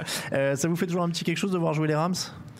Oui, oui, tout à fait. J'ai toujours, euh, toujours eu, euh, bon, on va dire en- entre guillemets, j'adore la NFL, j'adore euh, toutes les équipes, j'adore le foot en général, mais euh, exactement, sachant que que j'étais là-bas, forcément, j'ai une certaine familiarité avec avec l'équipe, même si la plupart des joueurs n'y jouent plus quand quand j'y étais, mais mais je suis souvent les résultats et je suis très content de voir de voir l'équipe avoir des performances, même si c'est plus à Saint- Saint-Louis, mais c'est à Los Angeles. J'apprécie énormément le fait que l'équipe maintenant est quand même euh, en playoff depuis deux années euh, d'affilée. Et euh, il y a une nouvelle énergie dans l'équipe et euh, des joueurs qui en veulent sur le terrain. Et alors, dix ans après, c'est quoi le souvenir que vous gardez de votre passage en NFL Je garde, contrairement, et je compare souvent l'université et la NFL, ce que je, re- ce que je retiens, c'est le côté humain. Ce que peu de personnes savent, c'est que quand on arrive euh, au niveau NFL, la plupart des joueurs ont fini leurs études. Donc la plupart du temps, on a 24, 25 ans, on a quand même une certaine maturité. Et euh, on est des hommes, ça veut dire que tout le monde savent pourquoi on est là. On est là pour un travail et du jour au lendemain, on peut perdre son travail parce que les contrats ne sont pas garantis. Donc, euh, sachant que tout le monde connaisse, bah, les règles du jeu, et ben forcément que ça sert à rien de tirailler sur l'un ou tirailler sur l'autre. Chacun se concentre sur ce qu'il doit faire. Et si on peut améliorer l'équipe, parce que forcément son sort est lié avec celui avec celui-là de l'équipe, et ben, euh, eh ben l'aspect humain rentre en compte. Contrairement au côté universitaire où forcément on est à peu près 90 joueurs euh, pendant 4 années et forcément ce sont les meilleurs qui jouent. Donc moi c'est vraiment le côté humain que j'ai bien euh, que j'ai que j'ai adoré, que j'ai apprécié, le côté familial aussi et le côté aussi euh, où on redonne beaucoup à la population. Parce que moi j'étais à Saint-Louis et on connaît un peu Saint-Louis, sachant qu'il y a des quartiers très défavorisés. Donc on avait souvent, euh, les mardis, c'était souvent les journées où on était off, et on avait souvent des moments euh, privilégiés, soit dans des écoles, ou soit à l'hôpital, euh, soit dans des lieux vraiment défavorisés pour aider les personnes, ou juste leur donner des paniers repas, ou ces choses-là. Donc ça, c'est quelque chose que j'ai adoré à Saint-Louis, mais aussi en NFL en général, quand on est un joueur NFL, c'est des choses qu'on fait avec les communautés. Donc ça, c'est quelque chose de super intéressant. Et, humainement, justement, c'est facile à vivre, juste côté, on peut perdre le boulot du jour au lendemain? Oui, tout à fait, mais on est déjà prêt au départ. Donc ça veut dire que déjà, on arrive en camp d'entraînement, on sait déjà à l'avance qu'il il se peut qu'on fasse l'équipe, il se peut qu'on fasse pas l'équipe. Et euh, déjà au départ, on est conditionné à ça. Donc euh, bon, y a, on dit souvent que la NFL, ça veut dire not for long. Donc, euh, donc une carrière, une carrière, une carrière est très courte. Donc on essaye au maximum de, euh, d'en profiter. Mais aussi la chose qui est super intéressante, c'est que quand on finit universitaire, la plupart on a gradué. Donc on a un diplôme universitaire et il y a quand même un système qui est mis en place par la NFL pour que les joueurs aient quand même un système de reconversion après leur carrière. Peu importe que ce soit après un an de carrière, après 15 ans de carrière, c'est surtout ça le plus important, c'est l'après-carrière. Alors, je vais vous reparler un petit peu de, de l'époque euh, à Saint-Louis. C'était une saison compliquée, hein, si je- si j'ai bien regardé la bonne. C'était une saison à deux défaites, coach viré. euh, co- comment c'était l'ambiance au quotidien euh, dans une saison de ce genre? De ce genre, bah, en fin de compte, il y a trois parties. Donc, en fin de compte, déjà, au premier temps, bah, il y a la partie où il y a quand même où on a le camp d'entraînement. Donc là, euh, c'est vraiment tout le monde veut gagner sa place. Il y a quand même une émulation de groupe. Donc, on veut bien faire, super bien faire. Et après, il y a la partie, on va dire, mois de septembre, mois d'octobre. Donc nous, ce qui s'est produit, c'est qu'on n'a pas eu des très bons résultats au mois de septembre. Donc après, je pense à la troisième ou quatrième semaine, euh, l'entraîneur-chef s'est fait virer. Donc c'est Jim Haslett qui a récupéré, euh, qui a récupéré l'équipe après. Et lui, il avait un mandat de faire, je pense qu'il faut qu'il gagne à peu près 50% des matchs qui restaient pour garder son poste et pour garder le, le même, le même coaching staff. Donc il est vrai que euh, la première partie au niveau du camp d'entraînement, l'ambiance était très bonne. Il n'y a pas eu beaucoup de changements dans, euh, dans la rotation des joueurs. Quand après les quatre premières semaines sont passées, là à partir de là, on a senti une certaine crispation. Une certaine crispation par rapport aux joueurs, par rapport au système de jeu, euh, beaucoup d'interrogations. Et euh, après la deuxième partie de la saison, tout le monde était ensemble. Même si on perdait les matchs, on savait qu'il y avait un travail qui devait être fait et il fallait tous tirer dans le même sens. Des fois, ça fonctionne, des fois, ça fonctionne pas. Malheureusement, pour nous, ça n'a pas fonctionné. Mais à la fin de la saison, tous les joueurs euh, ont donné leur maximum. Et c'est surtout ça le plus important. Et alors, pendant cette saison et même en, en amont dans le, dans le camp d'entraînement, il y a un playbook à, à intégrer. Comment on intègre un playbook qui fait parfois plusieurs dizaines, voire centaines de pages? Il y a des moyens mémotechniques. Comment on fait? Ouais. Euh, bah, je vais prendre, je vais prendre un, ex- un premier exemple, mais une première expérience. Quand j'ai commencé le football américain, j'ai commencé au Molos d'Anières. Et euh, on me parlait de tactique, euh, de tracé de passe, tout ça. Et moi, je pensais que c'était vraiment du par cœur. Et en prenant un peu plus d'expérience, donc en allant après en équipe de France junior, en allant au pôle France à, Amiens, et après en arrivant universitaire, en fin de compte, petit à petit, on commence à comprendre qu'il y a une philosophie de jeu. Donc la plupart du temps, quand on reçoit un playbook en NFL, eh ben, euh, on a le playbook, on a quasiment une centaine de pages. Je ne vais pas dire qu'il faut comprendre par cœur, mais il faut comprendre le concept, il faut comprendre la philosophie de jeu. Après, tout ce qui se rajoute, c'est par rapport au match qu'on joue. C'est-à-dire que chaque semaine, le playbook change. Chaque semaine, on reçoit un classeur. Donc chaque, chaque vendredi, on redonne le classeur. Donc là, on- il faut qu'on ait tout mémorisé par rapport au match qu'on a sous le week-end. Et le lundi, on reçoit un nouveau classeur sur l'équipe qu'on va rencontrer. Donc ce qui est très important, c'est vraiment com- comprendre le concept, comprendre aussi l'équipe qu'on va jouer et les attentes des entraîneurs. C'est surtout là où, euh, on va dire, euh, l'aspect euh, tactique, mais personnel aussi, l'investissement personnel rentre en compte, mais il ne faut pas faire du par cœur. Parce que forcément, en face de nous, on aura une équipe qui sera prête à nous jouer, donc ils vont avoir des, des tactiques vraiment spécifiques pour nous contrecarrer. Vous l'avez dit, vous êtes passé par, par Agnières, par l'équipe de France. Vous êtes champion d'Europe hein, quand même. On peut applaudir ça aussi. D'ailleurs, on est champion d'Europe. Euh, les, les différences aujourd'hui, pour situer, c'est une question qu'on nous pose souvent hein, sur, le, sur le site. C'est quoi la différence entre le, le foot français, même allemand, puisque vous avez connu l'Allemagne qui est peut-être un cran encore au-dessus, euh, si je veux pas dire de bêtises, je parle sous votre contrôle, euh, et la NFL. Aujourd'hui, c'est quoi les différences euh, quand vous allez jouer dans- en NFL Après, bon, il est vrai qu'on ne peut pas trop comparer, parce que ce sont quand même deux mondes différents. Après, par contre, où on peut comparer, c'est au niveau des joueurs et au niveau du talent des joueurs? Donc, il veut dire que en Europe, et euh, surtout en France, on a des joueurs de qualité, et euh, techniquement parlant, on n'a rien à envier par rapport aux joueurs américains. Euh, tactiquement parlant, au niveau de la connaissance du jeu, là oui. Parce que eux aux États-Unis, ils commencent très très jeunes. Au niveau de la formation aussi, par rapport au bassin de joueurs qu'ils ont, eh ben, ils ont beaucoup plus de joueurs, donc beaucoup plus de compétitions, donc beaucoup plus d'opportunités de progresser plus rapidement qu'on a en France ou qu'on a en Europe. Après, il est vrai que avec on a à peu près 5 millions, je pense, de, euh, de personnes. La communauté de football américain en France, elle est quand même très développée, même si on n'a pas beaucoup de connexions entre nous. Mais plus que cela va se développer, plus que ce sera facile pour ces joueurs-là et ces jeunes joueurs-là, surtout en France, de se développer et d'aspirer à faire certaines choses comme d'aller jouer au Canada ou d'aller jouer au niveau universitaire. Et il y aura peut-être des ponts, des voies de communication qui vont permettre à ces jeunes-là de partir ou même de faire venir des recruteurs ou même faire venir des entraîneurs qui vont apporter leur savoir en Europe, même si c'est déjà fait, mais on en a besoin davantage. L'équipe de France, on parlait du titre, c'est important comme vitrine du coup.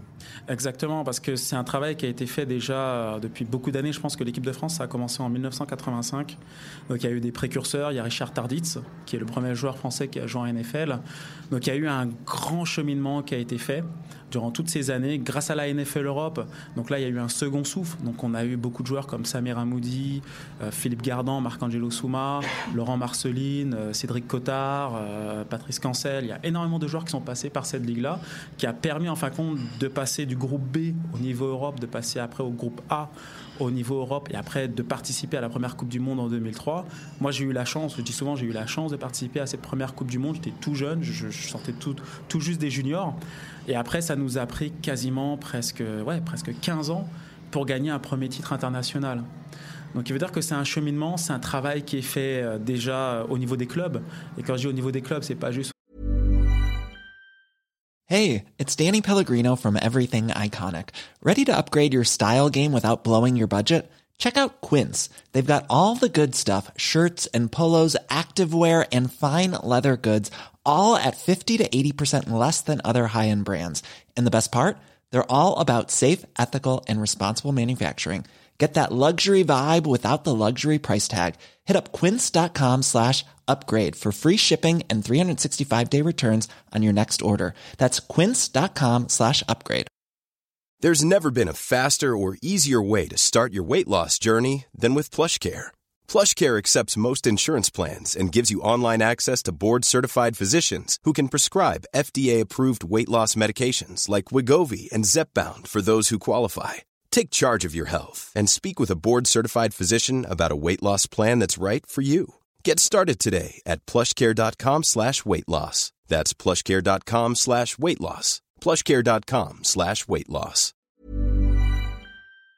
Au niveau des clubs de première division ou d'élite, c'est déjà au niveau régional et au niveau junior. Parce qu'avant, on avait juste des équipes juniors équipées. Et après, il y a eu le développement. Là, maintenant, on a des équipes cadets, des équipes minimes. Donc déjà, ça commence déjà à ce niveau-là. Pour qu'après, on ait des équipes de France junior compétitives, une formation de ces joueurs-là. Et après, certains de ces joueurs-là partent à l'étranger, comme j'ai fait. Mais il faut avoir quand même une certaine aspiration pour les faire revenir après. Donc ça, c'est un gros travail que la Fédération française a fait depuis, euh, depuis une décennie. C'est pas évident, mais ça fonctionne parce que bah, on a remarqué que euh, on a participé quasiment aux plus grandes compétitions majeures les dernières années. Euh, toutes les Coupes du Monde, tous les championnats d'Europe. Et c'était un grand succès en 2017 où on a gagné les World Games et on a concrétisé l'année dernière avec le championnat d'Europe. Cette NFL Europe, elle manque un peu en, termes de passerelle parce que c'est vrai que ça avait envoyé beaucoup de gens dans des camps d'entraînement. Exactement. La, NFL Europe, quand ça a fermé, donc c'est quand je suis arrivé en NFL, ça a coupé. En fin de compte, il y a, y vraiment une coupure. Il faut comprendre que le football américain, euh, tel qu'il est en ce moment, c'est un système très politique. Ça veut dire qu'on a des fédérations internationales, on a des fédérations continentales. Et euh, quand il y avait la NFL Europe, bah forcément, sachant que les équipes étaient principalement en Allemagne, et ben forcément, bah, les joueurs préféraient mieux jouer en NFL Europe que jouer dans le championnat allemand. Donc ça interférait un peu le championnat allemand, donc ce qui fait que c'était un peu compliqué pour, euh, pour le championnat allemand pour se développer, même s'il était de très bonne qualité. Quand la NFL Europe a fermé, ça a aidé au, au championnat allemand de récupérer les joueurs, de récupérer, on va dire, la place par rapport aux sponsors. Donc ça, à ce niveau-là, ça a aidé, on va dire, au niveau développement, mais à court terme pour le championnat allemand. Mais il est vrai que, la NFL Europe, d'avoir une ligue euh, professionnelle en Europe, mais vraiment en tant que telle, et aidée par la NFL, ça serait que bénéfique pour, euh, la pérennité du football américain en Europe, pour le développement du football américain en Europe, et pour avoir des joueurs français bah, qui, jouent, euh, qui, jouent, qui jouent au plus haut niveau et de jouer en NFL. Alors au- aujourd'hui, si euh, a un jeune joueur français qui vient vous voir, qui vous dit euh, je veux faire comme toi, je veux aller en NFL un jour, vous lui donnez quoi comme conseil? C'est quoi le parcours? Est-ce qu'il faut encore passer Parce qu'on parlait de Richard Tardit, il était à Georgia. Est-ce que le Canada ou une fac US c'est encore un passage obligatoire? L'université, c'est un passage obligatoire, je pense. Avant, oui, c'était possible grâce à la NFL Europe, mais aujourd'hui, c'est la seule solution. Donc, c'est de passer par l'université américaine, c'est le plus facile, mais c'est aussi pour l'après-carrière. Parce que si un jeune vient me voir, la première chose pour moi, c'est l'éducation, avoir un diplôme, avoir un travail. C'est surtout ça le plus important pour, pour son avenir.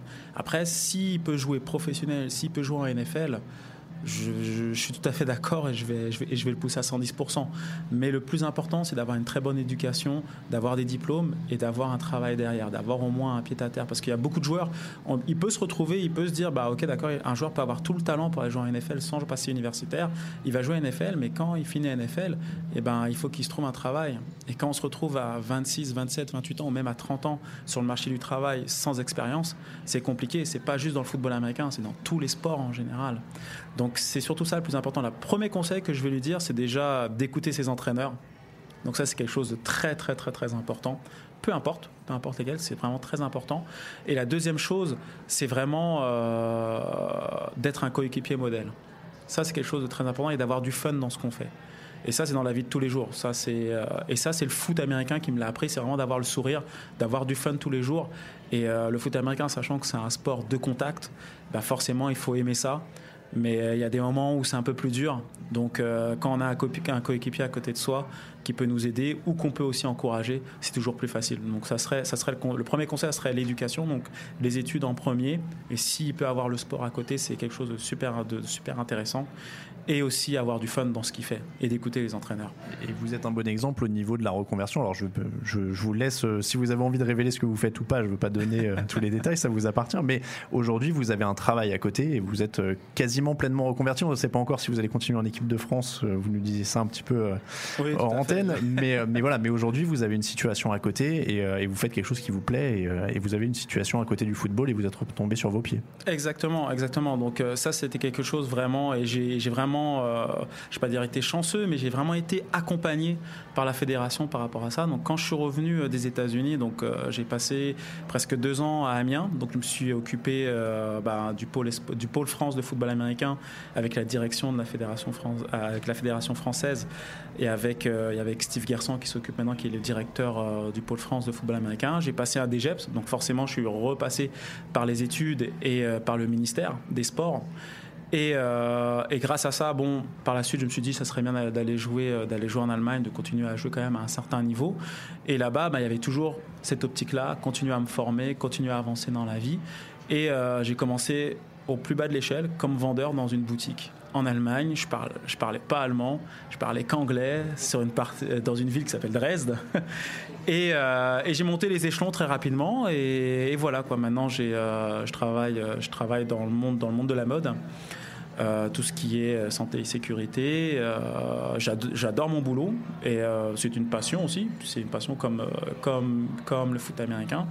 Mais voilà quoi, donc la reconversion est possible et la même énergie qui était mise dans le football américain, la, même perception, ben, j'ai la même au niveau, au niveau du boulot. Donc euh, j'ai toujours le sourire et la bonne humeur. Et, je tiens à le préciser parce qu'il y a notre public du Hard Rock Café qui le voit, mais nos auditeurs qui vont écouter l'émission, en effet, il faut préciser que Sébastien Séjean est la personne la mieux habillée dans la pièce. Je, ne- je ne- vous fais pas injure à nos auditeurs, mais euh, Sébastien a quand même un superbe costume parfaitement taillé avec les bouts du, du col de la chemise qui sont parfaitement adaptés à la veste. Je tiens à le notifier quand même.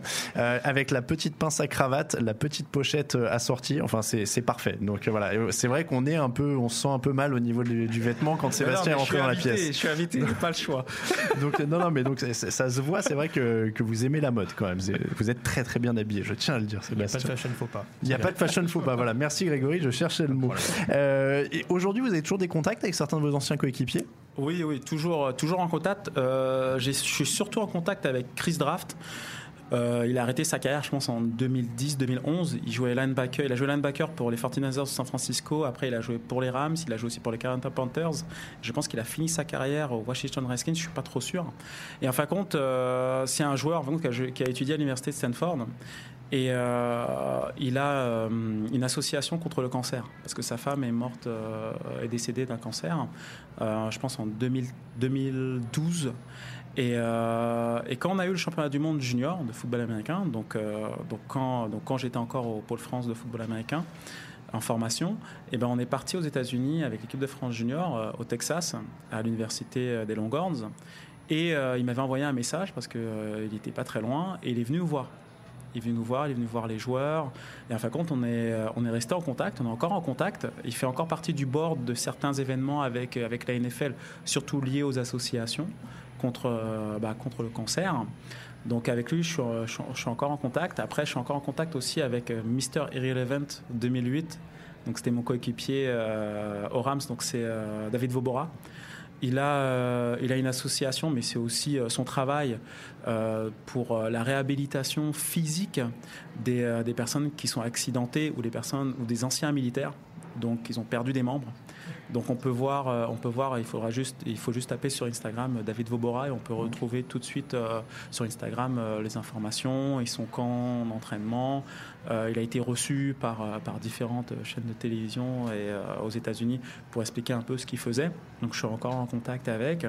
Après, euh, je suis plus trop en contact avec lui, mais c'était euh, le deuxième choix au draft, Chris Long, qui joue pour les Eagles. Champion dernier, ouais. Exactement. Euh, lui aussi, il travaille énormément. Je pense que la plupart, je pense, que vous avez remarqué qu'il travaille énormément pour les communautés et il reverse son salaire aux communautés. Et il est, et je pense qu'il y a une vidéo, un genre, un genre de, de, de série qui dure à peu près 5 épisodes, qui est sur NFL Network, où il monte le Kilimanjaro avec des anciens joueurs NFL. Donc, euh, donc voilà quoi. Donc oui, je suis encore, plus ou moins en contact. Après, il y a Eric Bassey, c'est un ancien DB euh, qui a joué à l'université d'Oklahoma. Euh, je pense qu'il coach aussi dans l'Oklahoma. Voilà, certains joueurs, je suis, encore, je suis encore plus ou moins en contact grâce aux réseaux sociaux, à cause de la Oui. distance. ouais. Ouais, ça aide, ouais. Et, euh, à l'époque, je rappelle un petit peu quand même pour euh, ceux qui sont pointus sur les Rams, euh, je, je ne montre personne du doigt, mais il y avait, c'était Mark Bulger, hein, le, le quarterback titulaire. Il y avait Steven Jackson, Tori Holt était encore là quand même, qui est un futur Hall of Famer. hein. Euh, il y avait Richie Incognito aussi dans l'effectif. Oh oui. Ah, T'es toujours en contact avec lui ou pas? Non, non, non, je suis. euh, on- ben, en tout cas, bon, il faisait, il faisait beaucoup de blagues sur tout le monde.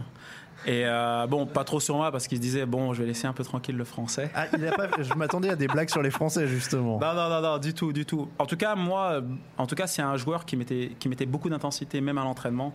Donc, c'est déjà arrivé qu'il avait quelques bagarres. Mais euh, j'avais jamais remarqué qu'il avait le moindre problème ou quoi. C'était un joueur qui se donnait à 100%. Après, il est vrai qu'il y a eu certaines histoires ces dernières années, quand surtout il était à Miami. euh, par rapport à un autre joueur. Donc à partir de là, je sais pas, euh, on peut pas, on peut pas trop juger, sachant qu'on n'est pas de, à l'intérieur. Mais, euh, mais l'expérience que j'ai eue avec lui, bah, c'était quand même un mec euh, sympa. C'est pas, c'est pas un mec qui posait vraiment problème. C'était quelqu'un qui mettait beaucoup d'intensité dans ce qu'il faisait. Steven Jackson, Tori Holt, alors Tori Holt notamment, qui est un futur Hall of Famer. Vous avez eu à le couvrir? Euh, très dur à couvrir et on me disait couvre-le pas, va couvrir, va couvrir les autres receveurs ou le tight mais va- vas-y pas. Euh, je pense que, ouais, je pense le premier entraînement quand je suis arrivé sur le terrain, au camp d'entraînement, euh, il avait commencé à faire du yoga et euh, il s'était mis, il avait mis ses coudes au sol et il avait mis sa tête et il faisait en fin de compte la planche. Et là, quand je arrivé sur le terrain, la, première image que j'ai vue de Torreol, c'était ça. je me suis dit, mais qu'est-ce qu'il fait? Et il fait un contre. En faisant un contre un contre une recrue, et pourtant euh, une bonne recrue euh, comme corner, il fait un slant. Et j'ai Mac Bulger, je pense que c'est l'un des QB qui, bah, de sa génération qui avait le bras le plus puissant. Et il fait euh, un catch à une main, mais c'est comme s'il était du côté gauche, donc il part vers la droite sur un slant. La balle arrive plein de billes et il sort sa main droite et il fait un catch à une main. Donc quand tout le monde dit Odell Beckham, il fait des catchs à une main, tout. Euh, je pense qu'il y, avait, qu'il y avait déjà des joueurs avant qui le faisaient. Un joueur, Mais, euh, euh, mais oui. Oui, très très bon. Le joueur qui m'a le plus impressionné au niveau des receveurs, c'est Dante Hall. D'accord. Dante Hall, joueur petit format, mais extrêmement rapide. Et surtout euh, sur les petits tracés. Tout à l'heure, j'entendais parler un peu. euh, c'est une, une équipe. euh, ça, c'est quelle équipe encore qui manquait euh, Ils n'avaient pas un joueur qui allait chercher les Seahawks. Voilà, exactement, les Seahawks.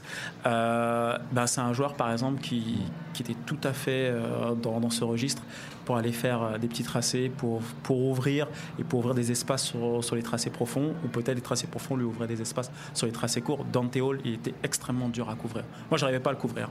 Après, je m'en rappelle encore d'une petite anecdote.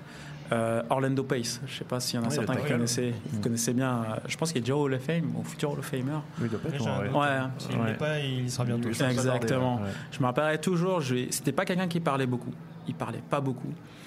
Et euh, je me retrouve dans le jacuzzi tout pour la récupération. Et là, il est là, il est tout seul. Je suis ok, bon, j'y vais. Tout. Et là, euh, je lui pose une question. Je lui dis oui. Toi, quand tu as été drafté, euh, premier choix au draft, tu gagnes le Super Bowl avec Dick Vermeil. Euh, combien de temps tu avais planifié de jouer en NFL Il m'a répondu directement j'ai planifié de jouer au moins 15 ans et être le Famer.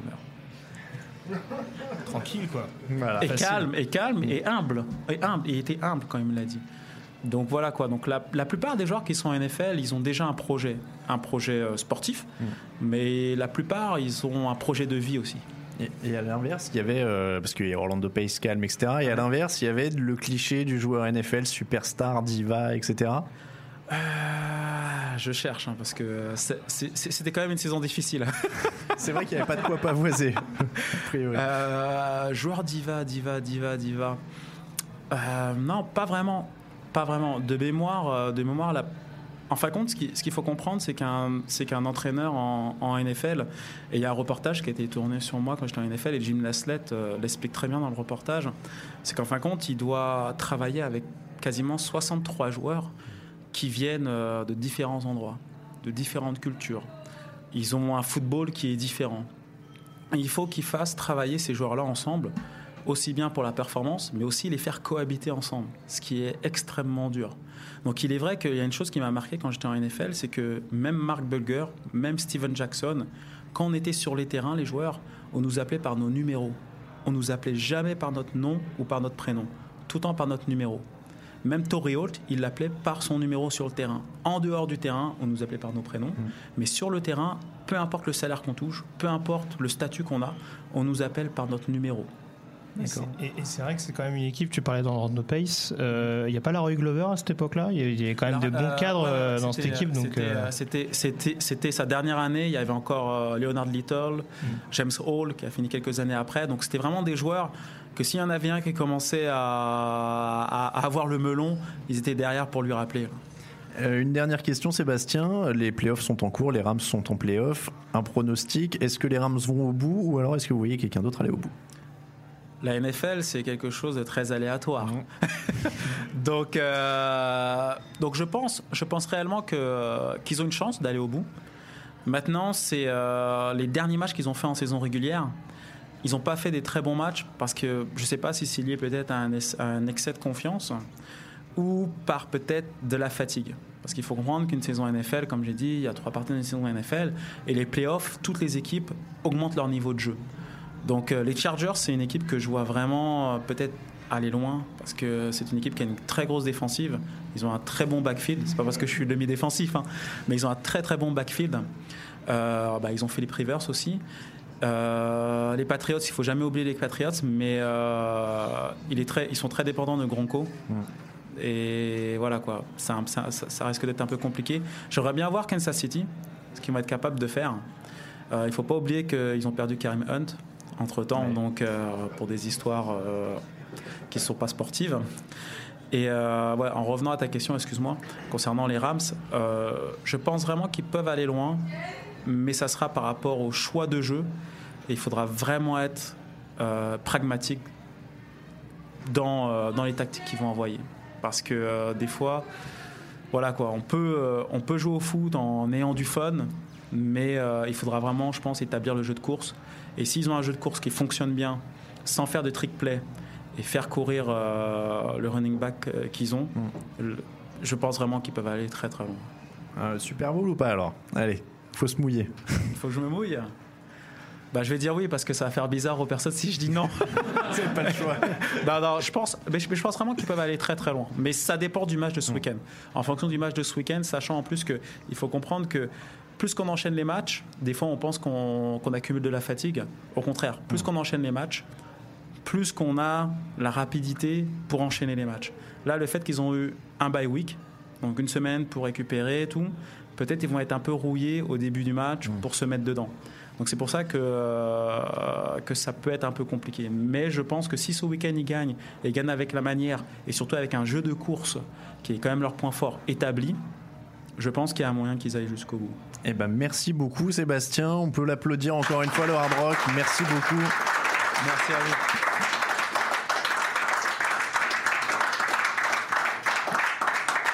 Et puis comme promis, on va passer un petit peu dans la salle. Alors Camille, tu vas m'allumer le, le quatrième micro. On va passer un petit peu dans la salle. Sébastien, si vous voulez rester avec nous, le public pourra vous poser aussi quelques questions. Moi, je vais retirer, hop, ça. Est-ce que tu m'entends Camille dans celui-là ou pas? Alors, est-ce qu'on est bon? Je vais juste prendre mon câble. Hop là. Alors c'est l'instant, euh, animation de mariage où je me balade. Avec le câble, j'ai l'impression d'être un présentateur télé des années 90. Merci beaucoup. Oui, on a un micro, on a un micro vintage en plus. Euh, qui veut poser une question? Levez la main, je tourne. Allez, vous, donc ça peut être pour nous, pour Sébastien, n'hésitez pas. Alors le prénom et l'équipe, c'est les Jets a priori. Oui. Alors, euh, bonsoir Sébastien. Une question pour euh, Sébastien. J'ai une question. Récemment, on a eu euh, Anthony Maungo et Anthony Dablé. Euh, eux, malheureusement, ils n'ont pas pu euh, vraiment euh, accéder, euh, être, euh, pardon, être euh, longtemps dans leur équipe. Qu'est-ce qui leur a manqué par rapport à toi? Euh, je pense qu'il leur a rien manqué. Je pense qu'ils qu'ils sont plus talentueux que moi, en toute, en toute honnêteté. Et après, c'est une histoire d'opportunité, en fait. Je pense réellement que euh, pour les deux Anthony, et je pense qu'Anthony Mangou, il a encore l'opportunité de jouer en NFL, parce que même si euh, il a été remercié à la fin du camp d'entraînement des Eagles, je pense qu'il a encore une opportunité euh, l'année prochaine pour y arriver, parce qu'il a tout le talent pour, pour y arriver. Après, c'est juste une question d'opportunité, et surtout dans l'équipe où il arrive, et aussi avec le système qui va être mis en place. Si c'est un système qui le met en valeur ou si c'est un système en fin de compte qu'il faut qu'il soit, euh, il faut qu'il soit peut-être un joueur beaucoup plus petit, beaucoup plus rapide. Tout dépend du système aussi. Mais euh, en toute honnêteté, je pense que ce sont des joueurs qui, sont beaucoup plus talentueux que moi. Mais euh, ils se sont retrouvés dans des équipes quand même très compétitives. Les Falcons et les Giants pour, pour Anthony Dablé, les Eagles qui sont champions en titre pour Anthony Mangou, c'est quand même euh, c'est quand même du très très haut niveau. Donc euh, donc en tant que receveur en plus, sachant qu'une équipe fonctionne qu'avec 6 receveurs ou maximum 7 receveurs, c'est euh, le challenge est quand même très élevé. Mais il y a moyen, je pense, pour Anthony Mangou. Il y a encore moyen. C'est un peu ce que j'allais dire tout à l'heure, c'est que j'ai l'impression qu'on n'a pas énormément d'opportunités, euh, nous Français, d'aller en NFL. Mais généralement, quand on y va, on choisit. Enfin, j'exagère un peu, mais on choisit pas les meilleurs spots parce que je reprends justement ton passage chez les Rams. T'as quand même quelques bons joueurs sur le poste de safety. Il me semble qu'il y a du Oji Atogwe, euh, t'as du Corey Chavez qui est encore pas trop mal, euh, qui aujourd'hui est spécialiste draft. Euh, et c'est vrai que on a la sensation qu'en effet Anthony Mongou qui choisit des équipes avec des bons receveurs, euh, Anthony Dablé aussi, il y a- ça joue aussi ce côté un petit peu chance, en, endroit où tu tombes et euh, ce qui suit derrière quoi. Exactement, c'est euh, c'est quand même c'est quand même c'est quand même compliqué et il y a une part il y a une part de chance qui euh, qui rentre en compte. Et après peut-être cette année peut-être pour Anthony Mangou ça ça a pas fonctionné mais ça peut que être une, euh, un très bon challenge pour lui parce que là il va et j'en suis sûr et certain qu'il va signer avec une autre équipe. Et, euh, et toute l'expérience qu'il a acquis durant cette période et aussi durant la période où il n'a pas joué, bah, c'est quelque chose qui va l'aider énormément. Donc je pense vraiment que, mais après voilà, tout dépend de l'agent parce qu'après il y a une partie assez business où on a un agent qui rentre en compte et il faut avoir une place pour soi dans le roster. Et après voilà quoi, euh, sachant en plus qu'on est français, c'est un, c'est un peu compliqué de, je vais pas dire de choisir son équipe, mais d'avoir un peu plus d'opportunités et un peu plus de choix. Merci beaucoup pour cette très bonne question. Qui a d'autres questions? Bon, alors, attendez, bah, on va faire au plus près. Écoute, alors avec un, je, je décris parce qu'on nous avait annoncé, il y a des t-shirts Sam Darnold hein, dans l'assistance. Il y a, il y a quand même un- une grosse communauté Jets.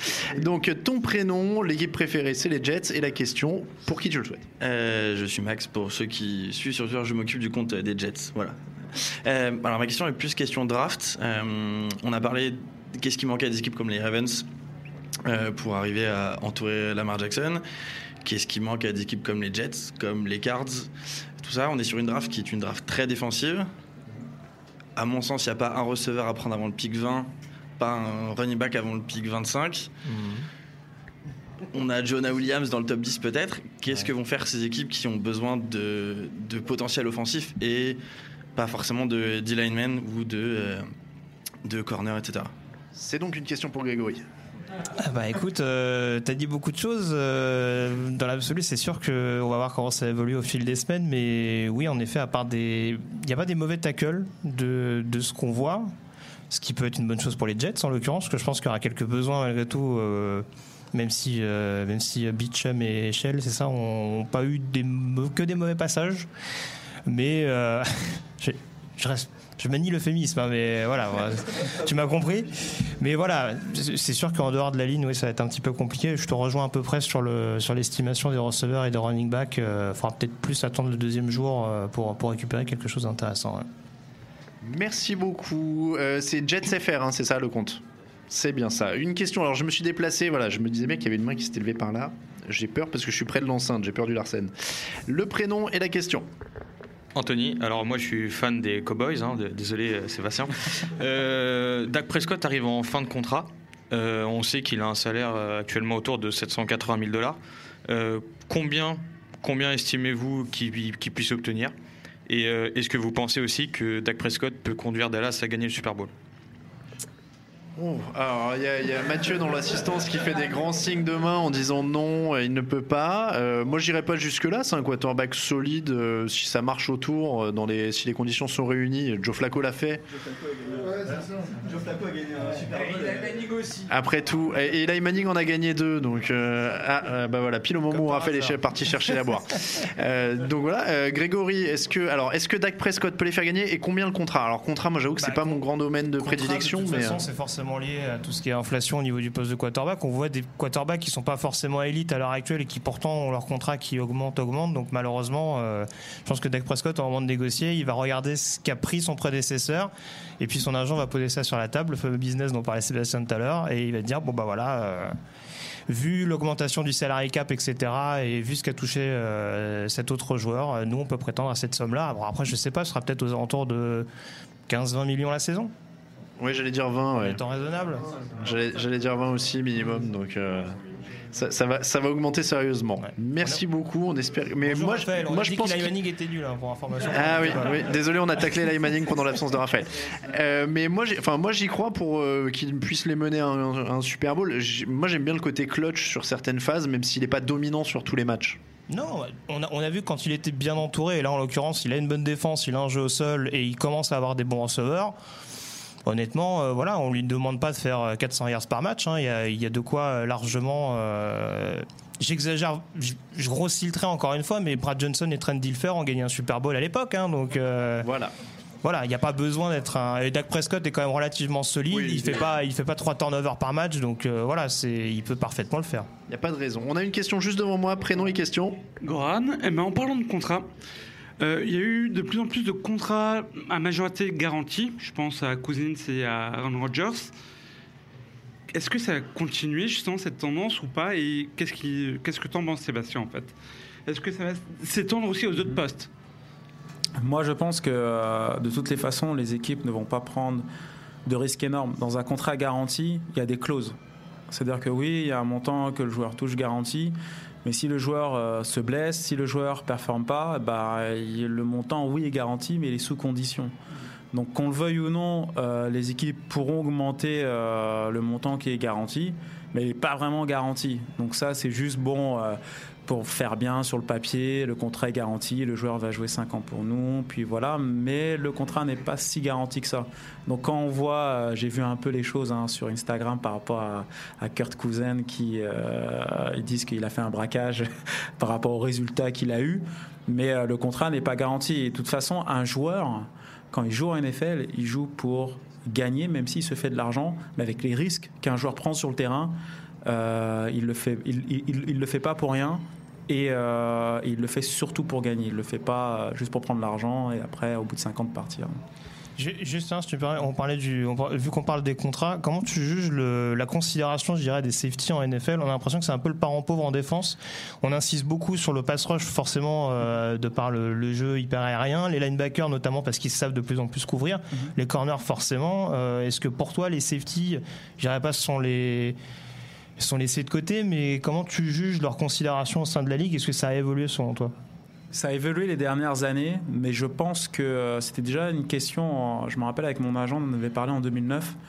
Euh, que Oje Atongwe, c'était un joueur que normalement techniquement parlant c'était un pro bowler, mais, euh, mais voilà il n'était pas appelé, euh, il était underrated. C'est-à-dire que mis à part grâce à des joueurs qui ont fait évoluer, je vais pas dire évoluer, mais qui ont mis vraiment de la lumière sur la position, comme un joueur comme Ed Reed, euh, un joueur aujourd'hui, mais même là on n'en parle pas beaucoup, mais euh, un joueur qui s'appelle comme Eric Weddle, même si il a- il- il- ils ont perdu, il a, il a perdu le match la semaine dernière avec les Baltimore. C'est vrai, c'est vrai que ce sont des positions qui sont underrated. T'avais Paul Amalou aussi à l'époque, je pense Voilà. qu'il a beaucoup contribué aussi euh, à l'émergence du poste. Exactement, mais, mais je pense que ça restera, ça restera le cas pour les prochaines années. Pourquoi? Parce que c'est une position où, euh, où, oui, d'accord, on est capable de faire des big plays, mais euh, c'est une partie qu'on ne voit pas à la télévision. Ça veut dire que quand, par exemple, on a les caméras sur le, bah, euh, sur le début du jeu, bah, c'est pas une partie qu'on remarque ré- réellement. On va remarquer les O-line, les D-line, on va remarquer les linebackers, des fois les corners, mais les safety, on ne voit pas vraiment euh, dans le cadre de la caméra. Donc, ce qui fait que forcément, même là, on peut pas trop, même au sens, dans le sens de l'analyse du jeu, on va toujours parler des autres positions, mais en dernier, on va parler des safety. Une question suivante. Alors, il y en a partout. Ah bah mais les membres de l'équipe s'y mettent aussi alors. Euh, allez, on en a de là. Prénom, question. Ouais, moi c'est Miguel j'avais une question pour Sébastien Séjean sur les coulisses d'un match. Comment ça se passe quand, euh, dans votre cas, l'attaque joue? Est-ce que vous avez des discussions tactiques sur les ajustements défensifs, etc. Comment ça se passe vraiment pour analyser le match pendant que le match se joue? Et aussi, euh, pendant la mi-temps, qu'est-ce qui se passe concrètement? Ouais, merci Miguel pour la question.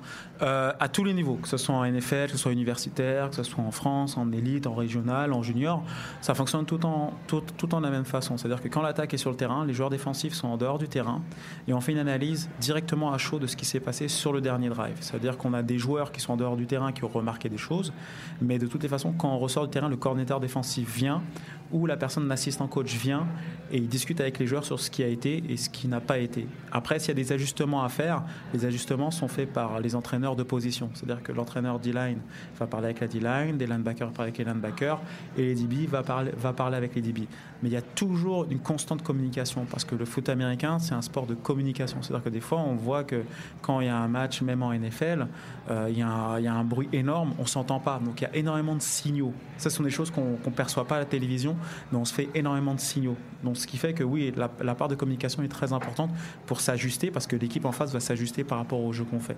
Donc oui, tout à fait. Et juste, tu avais un Jim Haslett qui a pris la place donc, de Scott Linehan l'année où tu es là. Euh, il était coordinateur défensif. Alors je sais, je sais qu'il y a une histoire avec Rick Venturi également qui a pris plus de responsabilités. Exact. Mais en l'occurrence, Jim Haslett, quand c'est comme ça, euh, il fait quoi? Il gère la défense? Euh, Comment ça se passe quand tu as un head coach qui a quand même des responsabilités au niveau de la défense Euh, Il y, y a une articulation, une articulation particulière, pardon? C'est euh, c'est très compliqué. Ça veut dire qu'il s'occupait vraiment de la défense. Donc quand après on, ça- on arrivait euh, au meeting, enfin non, c'est Rick Venturi qui a pris le relais avec euh, David Baker, je pense, le, le, le coach de la D-line.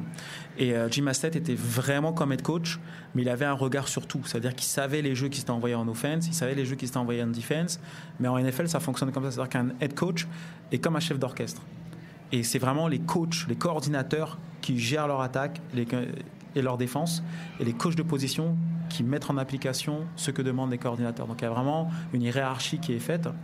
Et euh, en termes de communication, comme j'ai dit tout à l'heure, quand on sort du terrain, ben, au début, il y a le coordinateur qui nous parle, et après, on part avec petite unité. Mais des fois, ça arrive qu'on voit même pas ce qui se passe sur le terrain. C'est-à-dire qu'on est là en train de parler, et tout d'un coup, il y a une interception, il faut qu'on retourne sur le terrain. Même chose pour l'attaque. Des fois, ils parlent entre eux, et on fait une interception, et ben là, tout de suite, il faut qu'ils aillent sur le terrain, mais ils le savaient même pas. Donc voilà. On va prendre encore quelques questions. Le prénom et la question. Bon, Pierrick, c'est une question pour Sébastien. Tu nous as parlé des qualités techniques entre les joueurs français et les joueurs américains qui pouvaient être euh, à peu près les mêmes. Euh, Qu'en est-il au niveau physique? Est-ce qu'il y a une grosse dif- différence? Est-ce que euh, toi, tu as dû euh, t'entraîner beaucoup plus ou tu es arrivé et ça allait déjà? Sur la vitesse que sur euh, ce que tu pouvais pousser euh, Voilà. Excellente question, Pierrick. Euh, bah, en fin de compte, c'est un cheminement. Donc, de toutes les façons, on peut pousser énormément en salle, on peut courir très vite, on peut sauter très haut. Et à haut niveau, bah, ça ne fonctionnera pas parce qu'on n'a pas la compétence ou peut-être on n'a pas le recul pour bien comprendre les tactiques. Donc oui, il y a un aspect physique. Après, il y a un aspect, je pense aussi tactique, mais il y a surtout un aspect mental. Donc il est vrai dans, dans- ta question, quand tu dis l'aspect physique, il est vrai qu'aux États-Unis, ben, ils, ils apprennent très tôt euh, à jouer au foot américain. Mais nous, on a une faculté, et surtout en France, et c'est quelque chose que, qu'on, m'a, qu'on dit euh, quand j'étais au Canada et quand je suis arrivé en NFL, c'est que, bon, je pense que la plupart ont à peu près le même âge. et quand on a commencé le sport à l'école, en EPS, euh, on a tous connu l'UNSS et on nous montrait comment faire un montée de genoux, un talon-fesse, euh, la coordination. Et, euh, et je pense qu'un très bon joueur de foot américain, c'est comme un très bon joueur de basket. Il faut qu'il ait une très bonne coordination. Et en France, et surtout en France, je pense que euh, le système sportif et le système amateur, il est fait pour que euh, nos enfants, et quand on grandit, bah, qu'on ait une très bonne coordination. Donc je pense que oui, il y a un aspect euh, peut-être physique, être grand, être musclé, mais il y a surtout, un aspect de coordination qui est très bonne, qu'il faut, faut prendre en question pour, bah, pour le développement de l'athlète et pour que le joueur performe à très haut niveau. Merci beaucoup. Une question de Guillaume, euh, membre de l'équipe, mais on autorise, allez. Euh, moi, je voulais poser une question à Raoul, savoir si c'était l'année où Rivers allait enfin arriver à la cheville d'Eli Manning et euh, son rappel de deux Super Bowl à zéro. Mais finalement, finalement, je change de question. Euh, donc, j'avais une question en deux temps, mais elle était exactement la même que celle d'avant. Donc, c'était merci de l'avoir posée. Par contre, en France, on fait pas mal. Enfin, même on voit en universitaire des Oklahoma drill et ce genre de drill assez violent pendant les entraînements. J'ai l'impression qu'en NFL, ça existe pas trop ou que c'est quelque chose que les joueurs maîtrisent déjà et on arrête de les faire, on veut pas les blesser. Est-ce que je me trompe ou est-ce que c'est les entraînements sont vraiment basés sur autre chose Tout dépend euh, comment se passe l'entraînement. Ça veut dire que euh, si les entraîneurs trouvent que ça fait deux, trois entraînements, par exemple, mais c'est surtout en camp d'entraînement, ils remarquent que l'entraînement, bah, les joueurs n'assimilent pas très bien les tactiques ou les joueurs mettent pas d'intensité. Donc surtout au niveau, au niveau de l'intensité, ils peuvent se dire, bah là on fait un Oklahoma drill pour juste remotiver rebooster euh, les joueurs. Mais à haut niveau, vraiment à haut niveau, ce ne sont pas des choses qu'on fait parce que tout le monde sait plaquer. On est des joueurs professionnels, on, sait quoi faire. Maintenant, au niveau junior, au niveau régional et aussi au niveau de l'élite, par exemple, euh, ce sont des choses qui étaient vraiment réguliers souvent avant. Et maintenant, euh, on met ça un peu plus de côté parce qu'on sait très bien que euh, lié au problème de commotion, ce sont des choses qui, euh, qui sont un peu à bannir parce que ce sont des risques aussi euh, pour l'avenir euh, des joueurs et surtout pour un joueur qui qui est même pas payé pour ça, il doit travailler le lendemain matin. Ce sont pas des choses vraiment préconisées. Donc euh, donc il y a beaucoup d'études qui ont été faites. Et par rapport à la question, comme tu as dit, au niveau de l'Oklahoma Drill, avant c'était vraiment fait pour mettre de l'intensité. Mais le but du jeu du foot américain, oui, d'avoir de l'intensité, mais de contrôler son intensité. Et ça, et ça, c'est quelque chose qui est vraiment très important. Et au Canada, ce sont les précurseurs pour tout ce qui est protocole de commotion. Donc, euh, donc faire des Oklahoma Drill, je ne vais pas dire que c'est banni, mais ce sont des choses qui se font de moins en moins. On rappelle, hein, pour nos auditeurs qui connaissent pas le Oklahoma Drill, c'est quand on met deux joueurs face à face, euh, grosso modo, et qui doivent se rentrer dedans et, et gagner le duel. On peut, on peut résumer ça comme ça. On va prendre une dernière question. Est-ce que quelqu'un a une question? Non? Ou alors tout, vous voulez déjà les manger? Ah, bah, il y en a trois. Alors. Vous, vous pouvez vous souffler et faire une question, euh, une double. Allez. Euh, prénom et question. Bonjour, Jean-Hugues, supporter des Patriots. Donc, je suis à l'opposé des, Jets pour l'instant. on, se fait, coucou de loin. C'était une question pour Sébastien. On a parlé à la première question qui a été posée des euh, Français qui ont joué en NFL. Euh, il y en a eu avant toi. On a eu euh, Richard Tardis, Philippe Gardan, Marc-Angelo Souma. Il y en a eu après toi, comme on a dit aussi. Est-ce que toi, quand tu es arrivé, tu as pris contact avec ceux qui étaient déjà passés avant toi pour demander des conseils Et dans un autre temps, est-ce que ceux qui sont arrivés après toi ont pris contact avec toi peut-être pour avoir des conseils ou toi pris contact avec eux pour leur donner des conseils Hmm. Merci Jean-Luc, très bonne question. Moi, en fin de compte, je suis arrivé vraiment, euh, je suis en plein milieu en fin de compte. Entre l'ancienne génération, donc quand je dis l'ancienne génération, donc là je vais dire des noms, certains vont connaître, donc Franck Blandanel, euh, Cédric Cottard, qui fait un peu plus partie de la génération de Marc-Angelo Souma. Donc moi, quand j'ai grandi, quand je suis arrivé en équipe de France senior, eux, ils étaient déjà établis en équipe de France senior, donc je les connaissais. Donc forcément, quand je suis parti universitaire, je, gardais contact avec eux. Et euh, surtout Philippe Gardan, quand j'étais à ma dernière année universitaire, lui, il, était, euh, il, avait fait, euh, il avait fait le camp d'entraînement des Carolina Panthers. Donc j'étais souvent en contact avec. Donc forcément, j'ai euh, j'ai toujours contact avec eux. Et ça, ça m'a aidé. Et après, par la suite, Anthony Mangou et euh, Anthony Dablé, ce sont des joueurs bah, que j'ai côtoyés en équipe de France senior. Et forcément, quand après, ils ont pris, euh, bah, ils ont pris un autre cheminement pour aller aux États-Unis ou au Canada, par exemple, Anthony Dablé, il a quand même fait euh, une partie de son cursus au Canada au niveau universitaire. Donc forcément, on est toujours resté en contact. Après, ce qui est très important, c'est surtout de ne pas répéter ce que les autres ont fait. C'est-à-dire que moi, j'ai je leur ai jamais dit faites comme moi, faites ceci, faites cela. Juste faites le cheminement que vous devez faire. En faisant le cheminement qu'ils vont faire. Après, moi, je, je les conseillais forcément. Et euh, si des fois ils ont besoin de conseils, je, je peux les conseiller aussi. Mais c'est surtout le plus important, c'est de faire son propre cheminement. C'est surtout ça le plus important, je pense. On va, allez, on va en prendre encore une. J'avais dit qu'on va arrêter là, mais on a un tellement bon invité qu'on va en profiter. On va faire plus long que d'habitude. Je te laisse poser ta question, le prénom. Moi, c'est Rémi, également fan des Patriots. C'était une question un peu générale sur notamment l'utilité de la bye week, euh, notamment la première semaine où les équipes ne connaissent pas encore leur, adversaire. Qu'est-ce qui se passe pendant, cette semaine? Est-ce que c'est juste de la préparation physique, du repos, ou est-ce qu'il y a quand même une dimension de, game plan, de stratégie qui est mise en place la première semaine, même si on ne connaît pas l'adversaire final, euh, notamment pour les Patriots, pour les Rams euh, qui jouent ce week-end? J'ai jamais eu l'opportunité de faire les playoffs, donc je peux pas vous dire. Mais au niveau, mais au niveau, mais après je pense, mais après au niveau, au niveau élite ou au niveau au- au- en Allemagne aussi, on l'a aussi. Durant cette semaine, c'est une semaine cruciale en fait, parce que c'est une semaine où il faut préparer le prochain match, tout en ménageant les joueurs au niveau psychologique, parce que c'est quand même très intense. Les playoffs, ça monte crescendo, crescendo jusqu'au Super Bowl. Et forcément, entre-temps, il faut avoir des moments où on peut décompresser. Donc il est vrai que durant cette partie-là, moi, de, ce que j'ai vu, de, de ce que j'ai entendu, la plupart du temps, c'est que les joueurs, lorsqu'ils finissent le dernier match de la saison régulière, déjà durant le dernier match de la saison régulière, il y a des joueurs qui jouent si le classement risque pas de changer, il y a des joueurs, on fait tourner un peu l'équipe pour éviter les blessures. Et la semaine d'après, ils ont juste des meetings, ils marchent les jeux, ils joguent les jeux sur le terrain. Et la semaine vraiment où ils connaissent leur adversaire, là, ils commencent à courir les jeux sur le terrain et à assimiler les jeux. Mais il est vrai que tout dépend aussi du type d'entraîneur qu'on a. Si on a un entraîneur qui veut faire des répétitions, des répétitions, des répétitions, bah on va faire des répétitions, des répétitions, on va s'entraîner à 110%.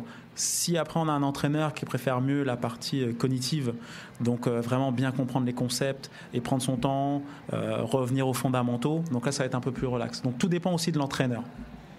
J'avais vu une main se lever devant. Je voudrais pas. Il y avait quelqu'un qui voulait poser une question, non?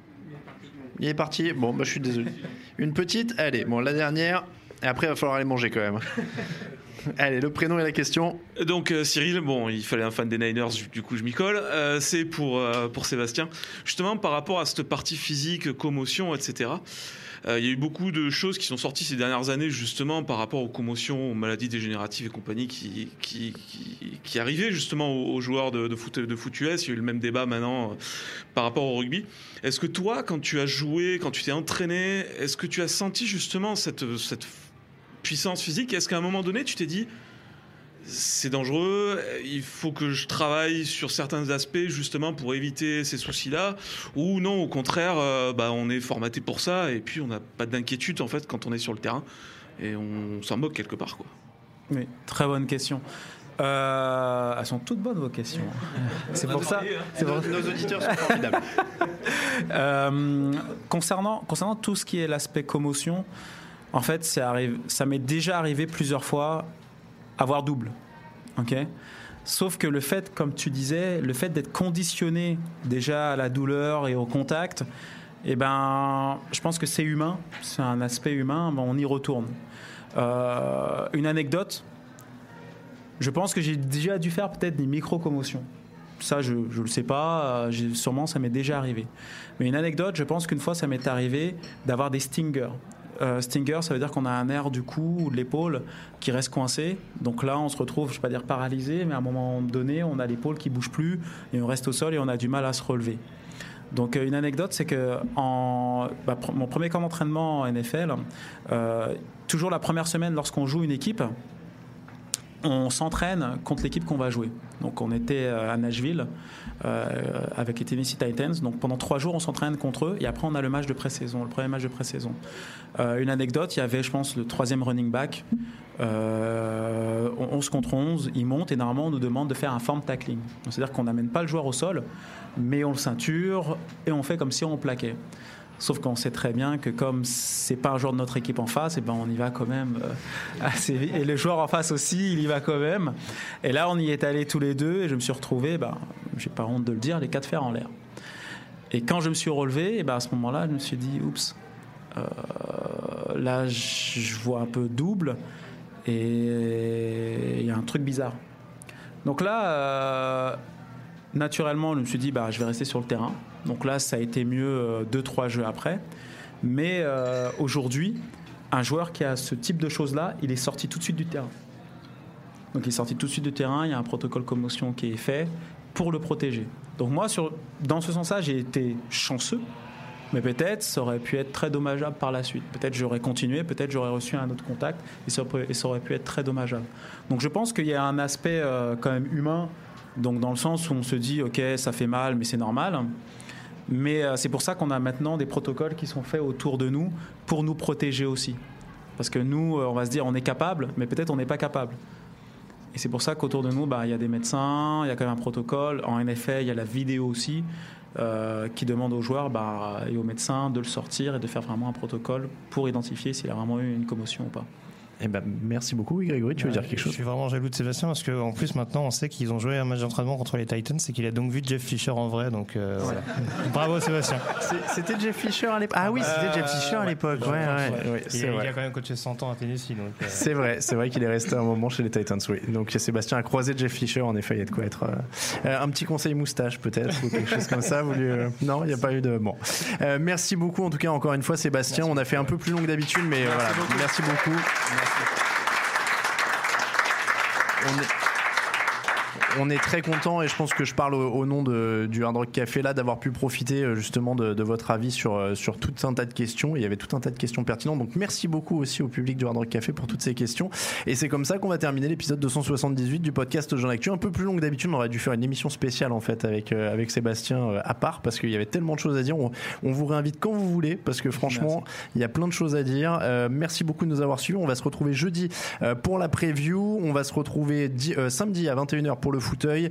Euh, on vous rappelle que le podcast du mardi vous est présenté par le Hard Rock Café Paris qui nous accueillait ce soir, qui nous accueillera encore pour la soirée Super Bowl et pour le débrief du match le mardi suivant. Donc ce sera le 5 février.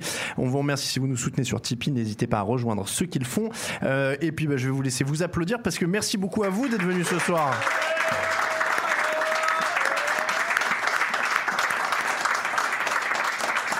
Merci encore à Camille Saraben à la technique, à Grégory Richard à mes côtés, à Raoul Villeroy qui est allé euh, boire un petit coup à côté de Raphaël Masmejean, Guillaume Plax était là aussi, Mathieu Pasquier était là aussi, une bonne partie de l'équipe TDA et merci encore à vous.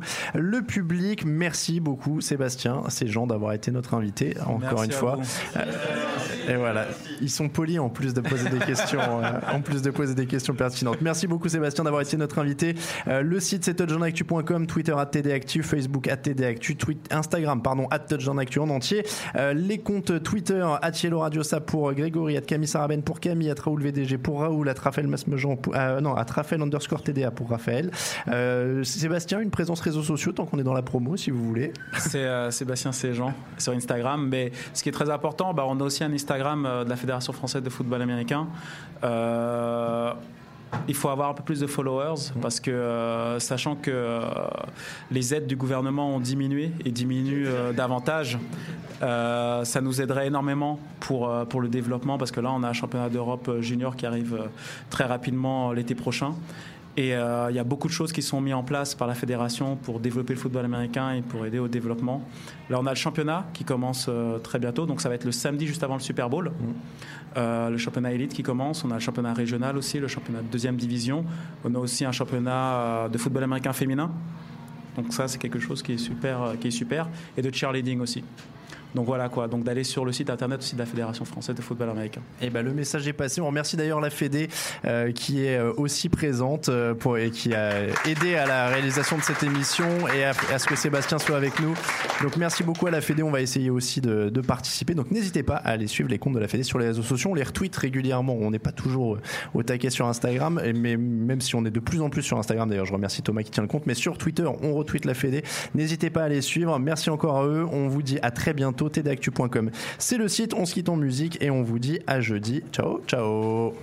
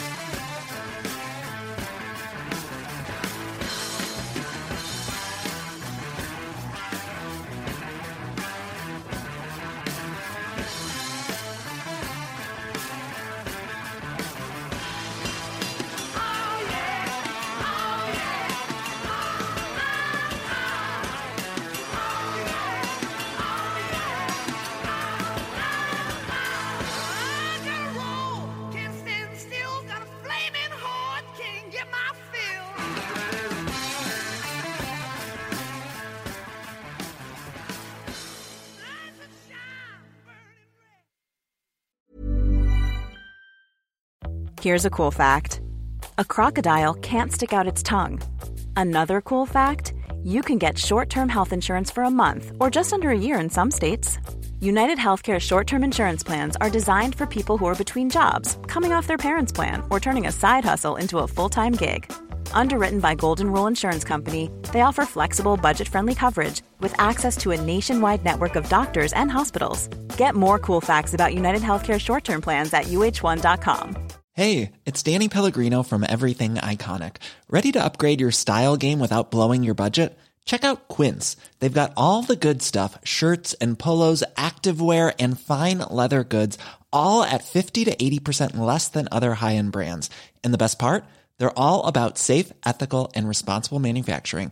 Get that luxury vibe without the luxury price tag. Hit up quince.com slash upgrade for free shipping and 365 day returns on your next order. That's quince.com slash upgrade.